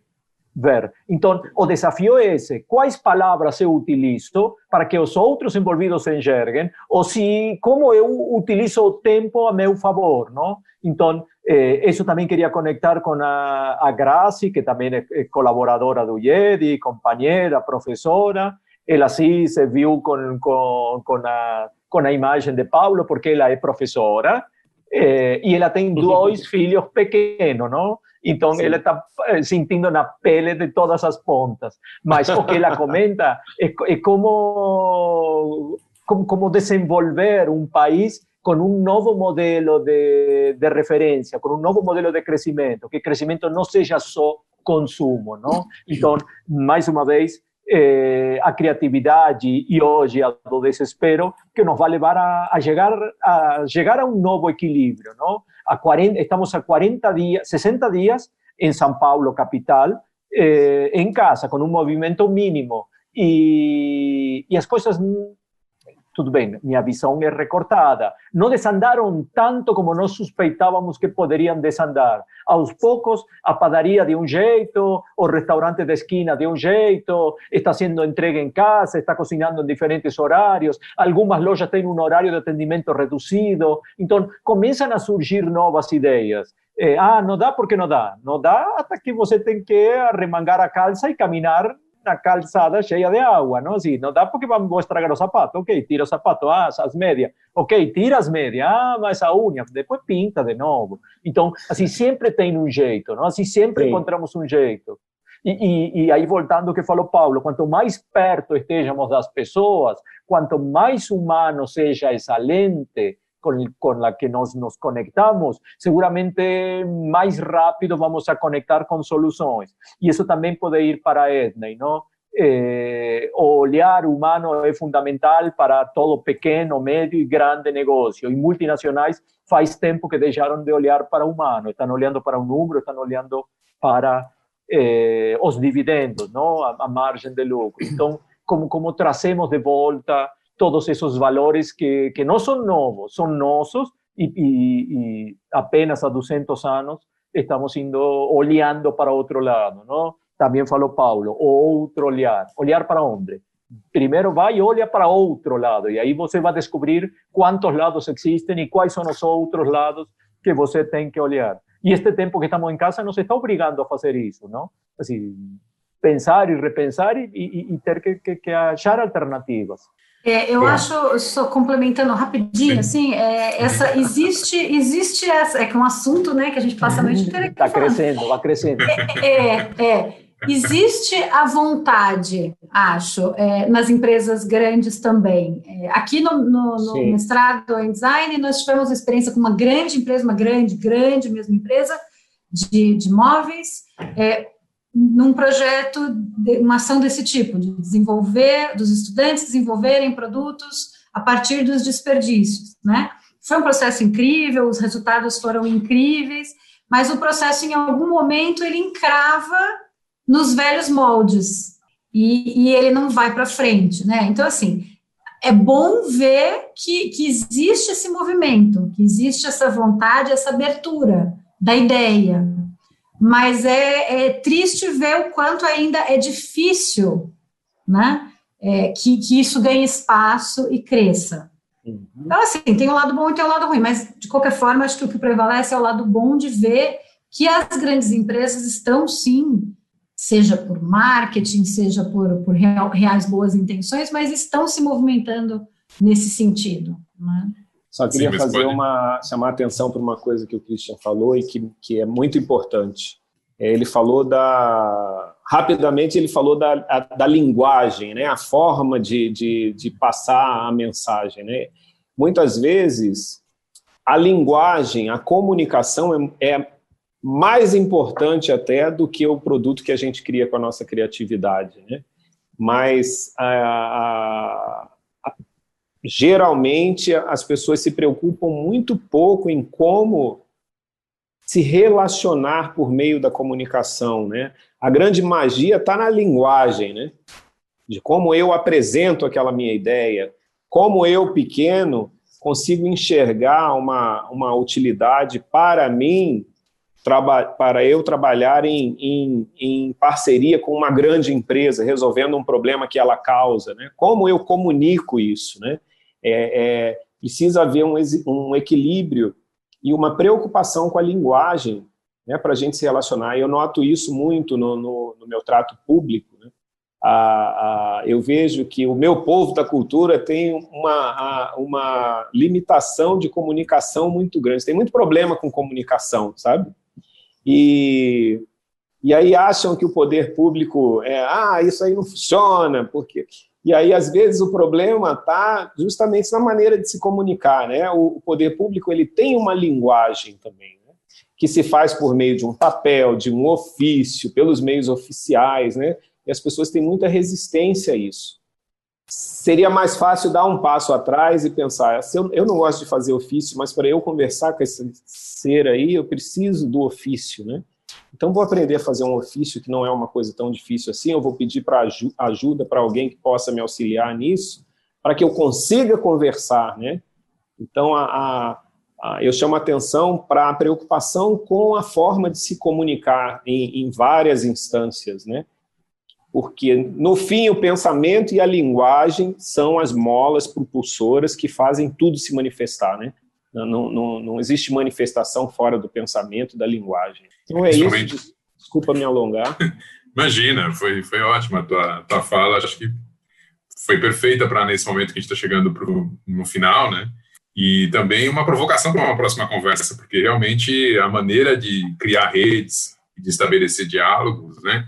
E de conseguir fazer com que a nossa criatividade possa operar em diferentes ambientes, ela vai é, depende muito dessa capacidade de se colocar no lugar do outro também em relação à, à linguagem, como você está colocando, né? E, e, estabelecer essa conexão de uma maneira é, mais fluida. Nós falamos, essa palavra não apareceu aqui, mas ela já apareceu em outros fóruns que eu tive a oportunidade, de ver, mas infelizmente pelo tempo ela vai ficar para a gente explorar ela numa outra conversa, que é se a gente está entrando numa economia da empatia, né? Onde ela, nós precisamos tirar ou ressignificar essa, essa palavra né, e estabelecer outras relações com as pessoas que estão próximas da gente para a gente conseguir reinventar a nossa maneira de trabalhar e a nossa maneira de ser, de maneira mais abrangente, né? Mas olhando no espectro da economia criativa, a nossa maneira de trabalhar com criatividade, né? E aí levando a criatividade para outros,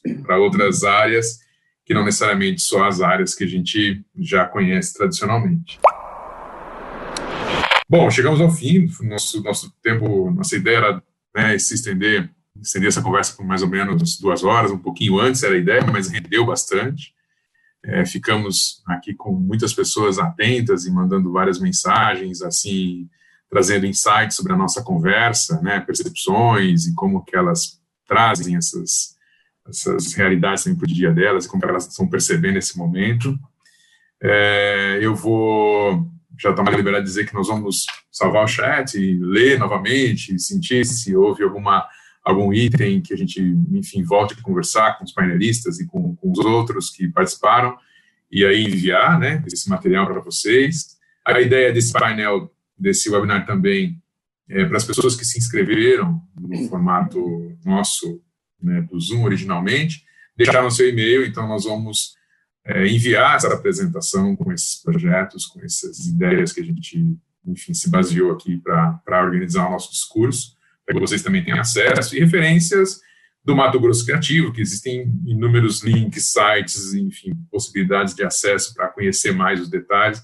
Eu passei a frequentar o Mato Grosso pelo, Mato, pelo projeto Mato Grosso Criativo em 2016, e assim desenvolveu uma, um, um gostar né, do, da, daquela, daquela maneira de ver, da cultura, da, da forma com que as pessoas olham para o futuro de uma maneira muito construtivista, assim, no sentido literal da palavra, né? Elas são se colocam a construir uma nova realidade. Então isso é uma, uma situação que eu percebo muito, várias situações com diversos públicos é, no estado então, reforço o convite do Paulo para a visita. É, venham para o Mato Grosso. e eu queria deixar, para a gente finalizar, pedir para vocês algumas palavras finais, alguns dos insights que surgiram aí da nossa conversa, e agradecer né, pela, pela, pela participação, pelo tempo, por, enfim, por trazer toda essa visão que a gente discutiu aqui tanto. Eu fiz um, um, uma coleção de frases aqui, né? criatividade do desespero. Você ganhou. abrir, mão, é, abrir mão das certezas, né? A gente falou sobre desapego, né? Da, da, da, do que está estabelecido, né? Bem legal isso. E a economia da empatia, essa também eu não tinha ouvido ainda, né? Eu anotei aqui. Assim, eu quero agradecer muito, Fabiano, pelo seu convite. É, foi uma correria, né? Mas acho que deu tudo certo. Para mim é, é, um, é um prazer e uma honra mesmo estar tá, tá, é, trocando com vocês, ter conhecido a professora Adriana e o professor Christian. Eu acho que o Christian eu já tinha visto lá em São Paulo quando eu fui no, no IED. Uhum. É, eu passei e você estava trabalhando. E dizer que eu estou à disposição né, e que o, o governo do estado de Mato Grosso está de portas abertas para a gente poder é, conversar, trocar ideias, né, construir juntos. E quando eu sair do governo, eu estou de portas abertas aqui na iniciativa privada, porque eu estou secretário, mas não sou secretário, né? Eu sou eu sou produtor é, e gestor cultural. Né? Muito obrigado. Gratidão é o que é a palavra que me vem à mente. E agradecer as pessoas que, que nos acompanharam aí, mandaram. Eu vi que metade da minha família aí, ou pelo menos três ou quatro, estão, estão escrevendo coisas aqui, né? Então, muito obrigado. Excelente. Eu queria agradecer também é, pelo convite. É, acho que não tem nada que me dê mais prazer do que falar sobre esses assuntos que, que para mim, são tão importantes, né? Assim, eu consegui unir é, no meu trabalho hoje é, o que eu gosto de fazer, que é design, com o que eu realmente acredito, que é o design fazendo algo pela sociedade, pelas pessoas, é para mim é, é, uma felicidade imensa. E poder falar sobre isso, conversar com pessoas também tão apaixonadas quanto eu e, e atuantes na área, sim, é o melhor dos mundos, né? A gente podia fazer isso todo dia. É, e eu acho que eu termino assim uma fala até com, respondendo tardiamente uma pergunta da Flávia que acabou passando, que ela pergunta sobre como é, no trabalho, voltando ao trabalho com artesanato, né, que é a minha área de pesquisa principal, como não é, assumir uma postura colonialista, né, de chegar e levar um produto para o artesão fazer. É, e essa preocupação dela também é o que norteia todo o meu trabalho de pesquisa e minha atuação em campo. E é, eu acho que a minha fala final, que eu acredito que realmente esse é o maior perigo quando a gente resolve trabalhar colaborativamente e se aproximar dos artesãos. É, e na minha mente, eu acho que a gente precisa mudar o mindset que hoje é instaurado, né, do trabalhar para, para o mindset do trabalhar com. Né? Então, tudo que a gente vai é, trabalhar com grupos diferentes, né? Nós, designers, a gente tem que realmente tomar muito cuidado com essa postura da eu vou levar o conhecimento do design e vou transformar aquela. Não, não é nada disso, né? Não é nada disso. É, eu acredito que assim, todo mundo faz design, né? Como o Christian citou, a gambiarra, a gambiarra é design, é o melhor design, design é a melhor qualidade que tem e resolve o problema ali, com pouco recurso, pouco resíduo, né? Então, assim, todo mundo faz design. Claro que existe a diferença entre os designers especializados, que somos nós, que estudamos para isso e trabalhamos metodologicamente, e as pessoas que fazem design no seu dia a dia, né? Quando elas fazem ali a gambiarra para resolver o problema. Então, assim, somos todos designers, estamos todos aí desenhando o nosso dia a dia, as nossas realidades e e acho que é esse que tem que ser o nosso novo mindset, seja num trabalho de campo, aproximando com o artesão, seja no nosso dia a dia, seja dando aula numa sala de aula, né? A gente não trabalha para ninguém. A gente trabalha com todas as pessoas. E quando a gente pensa dessa forma, os resultados são é, muito melhores e prazerosos, né? É o tal do ganha-ganha que várias pessoas citaram aqui no, no chat, né? E, então, acho que esse é o caminho, né? Trabalhar para. A gente precisa trabalhar com. É a empatia. Né? E é isso. Obrigada, de coração. Muito bom. Eh, respondendo a Carlos Naguno, sim, vocês vão ter a oportunidade de receber o material, como comentou Fabiano, onde vão estar nossas referências, um pouco que nós falamos aqui e seguramente contatos. E eu também queria aproveitar e fazer um destaque a Daiane Dupin, que comentou sobre que é cuiabana, parabéns São Paulo, falou que está desenvolvendo um projeto em Maceió, eh, vinculado com economia circular, envolvendo artesanato, e como tudo isto eh, fez sentido para ela, não? Um pouco eh, esse dentro da linha da, de Paulo e, e da Adriana, como essas novas conexões que são que é o que nós falamos desde o início, onde se conecta economia criativa, onde se conecta artesanato, onde se conecta economia circular, onde entra design, é isso que nós estamos necessitando. Eh, há 200 anos, com a Revolução Industrial, 250 anos, começou um tempo veloz, um tempo rápido e que está terminando nas últimas décadas em esta aceleração descontrolada. E, e, e, e este momento nos, nos, nos, deu a possibilidade de desacelerar. E, e seguramente estamos encontrando eh, com alguma resistência ainda algumas coisas positivas, não? Comentamos algumas delas no transcurso.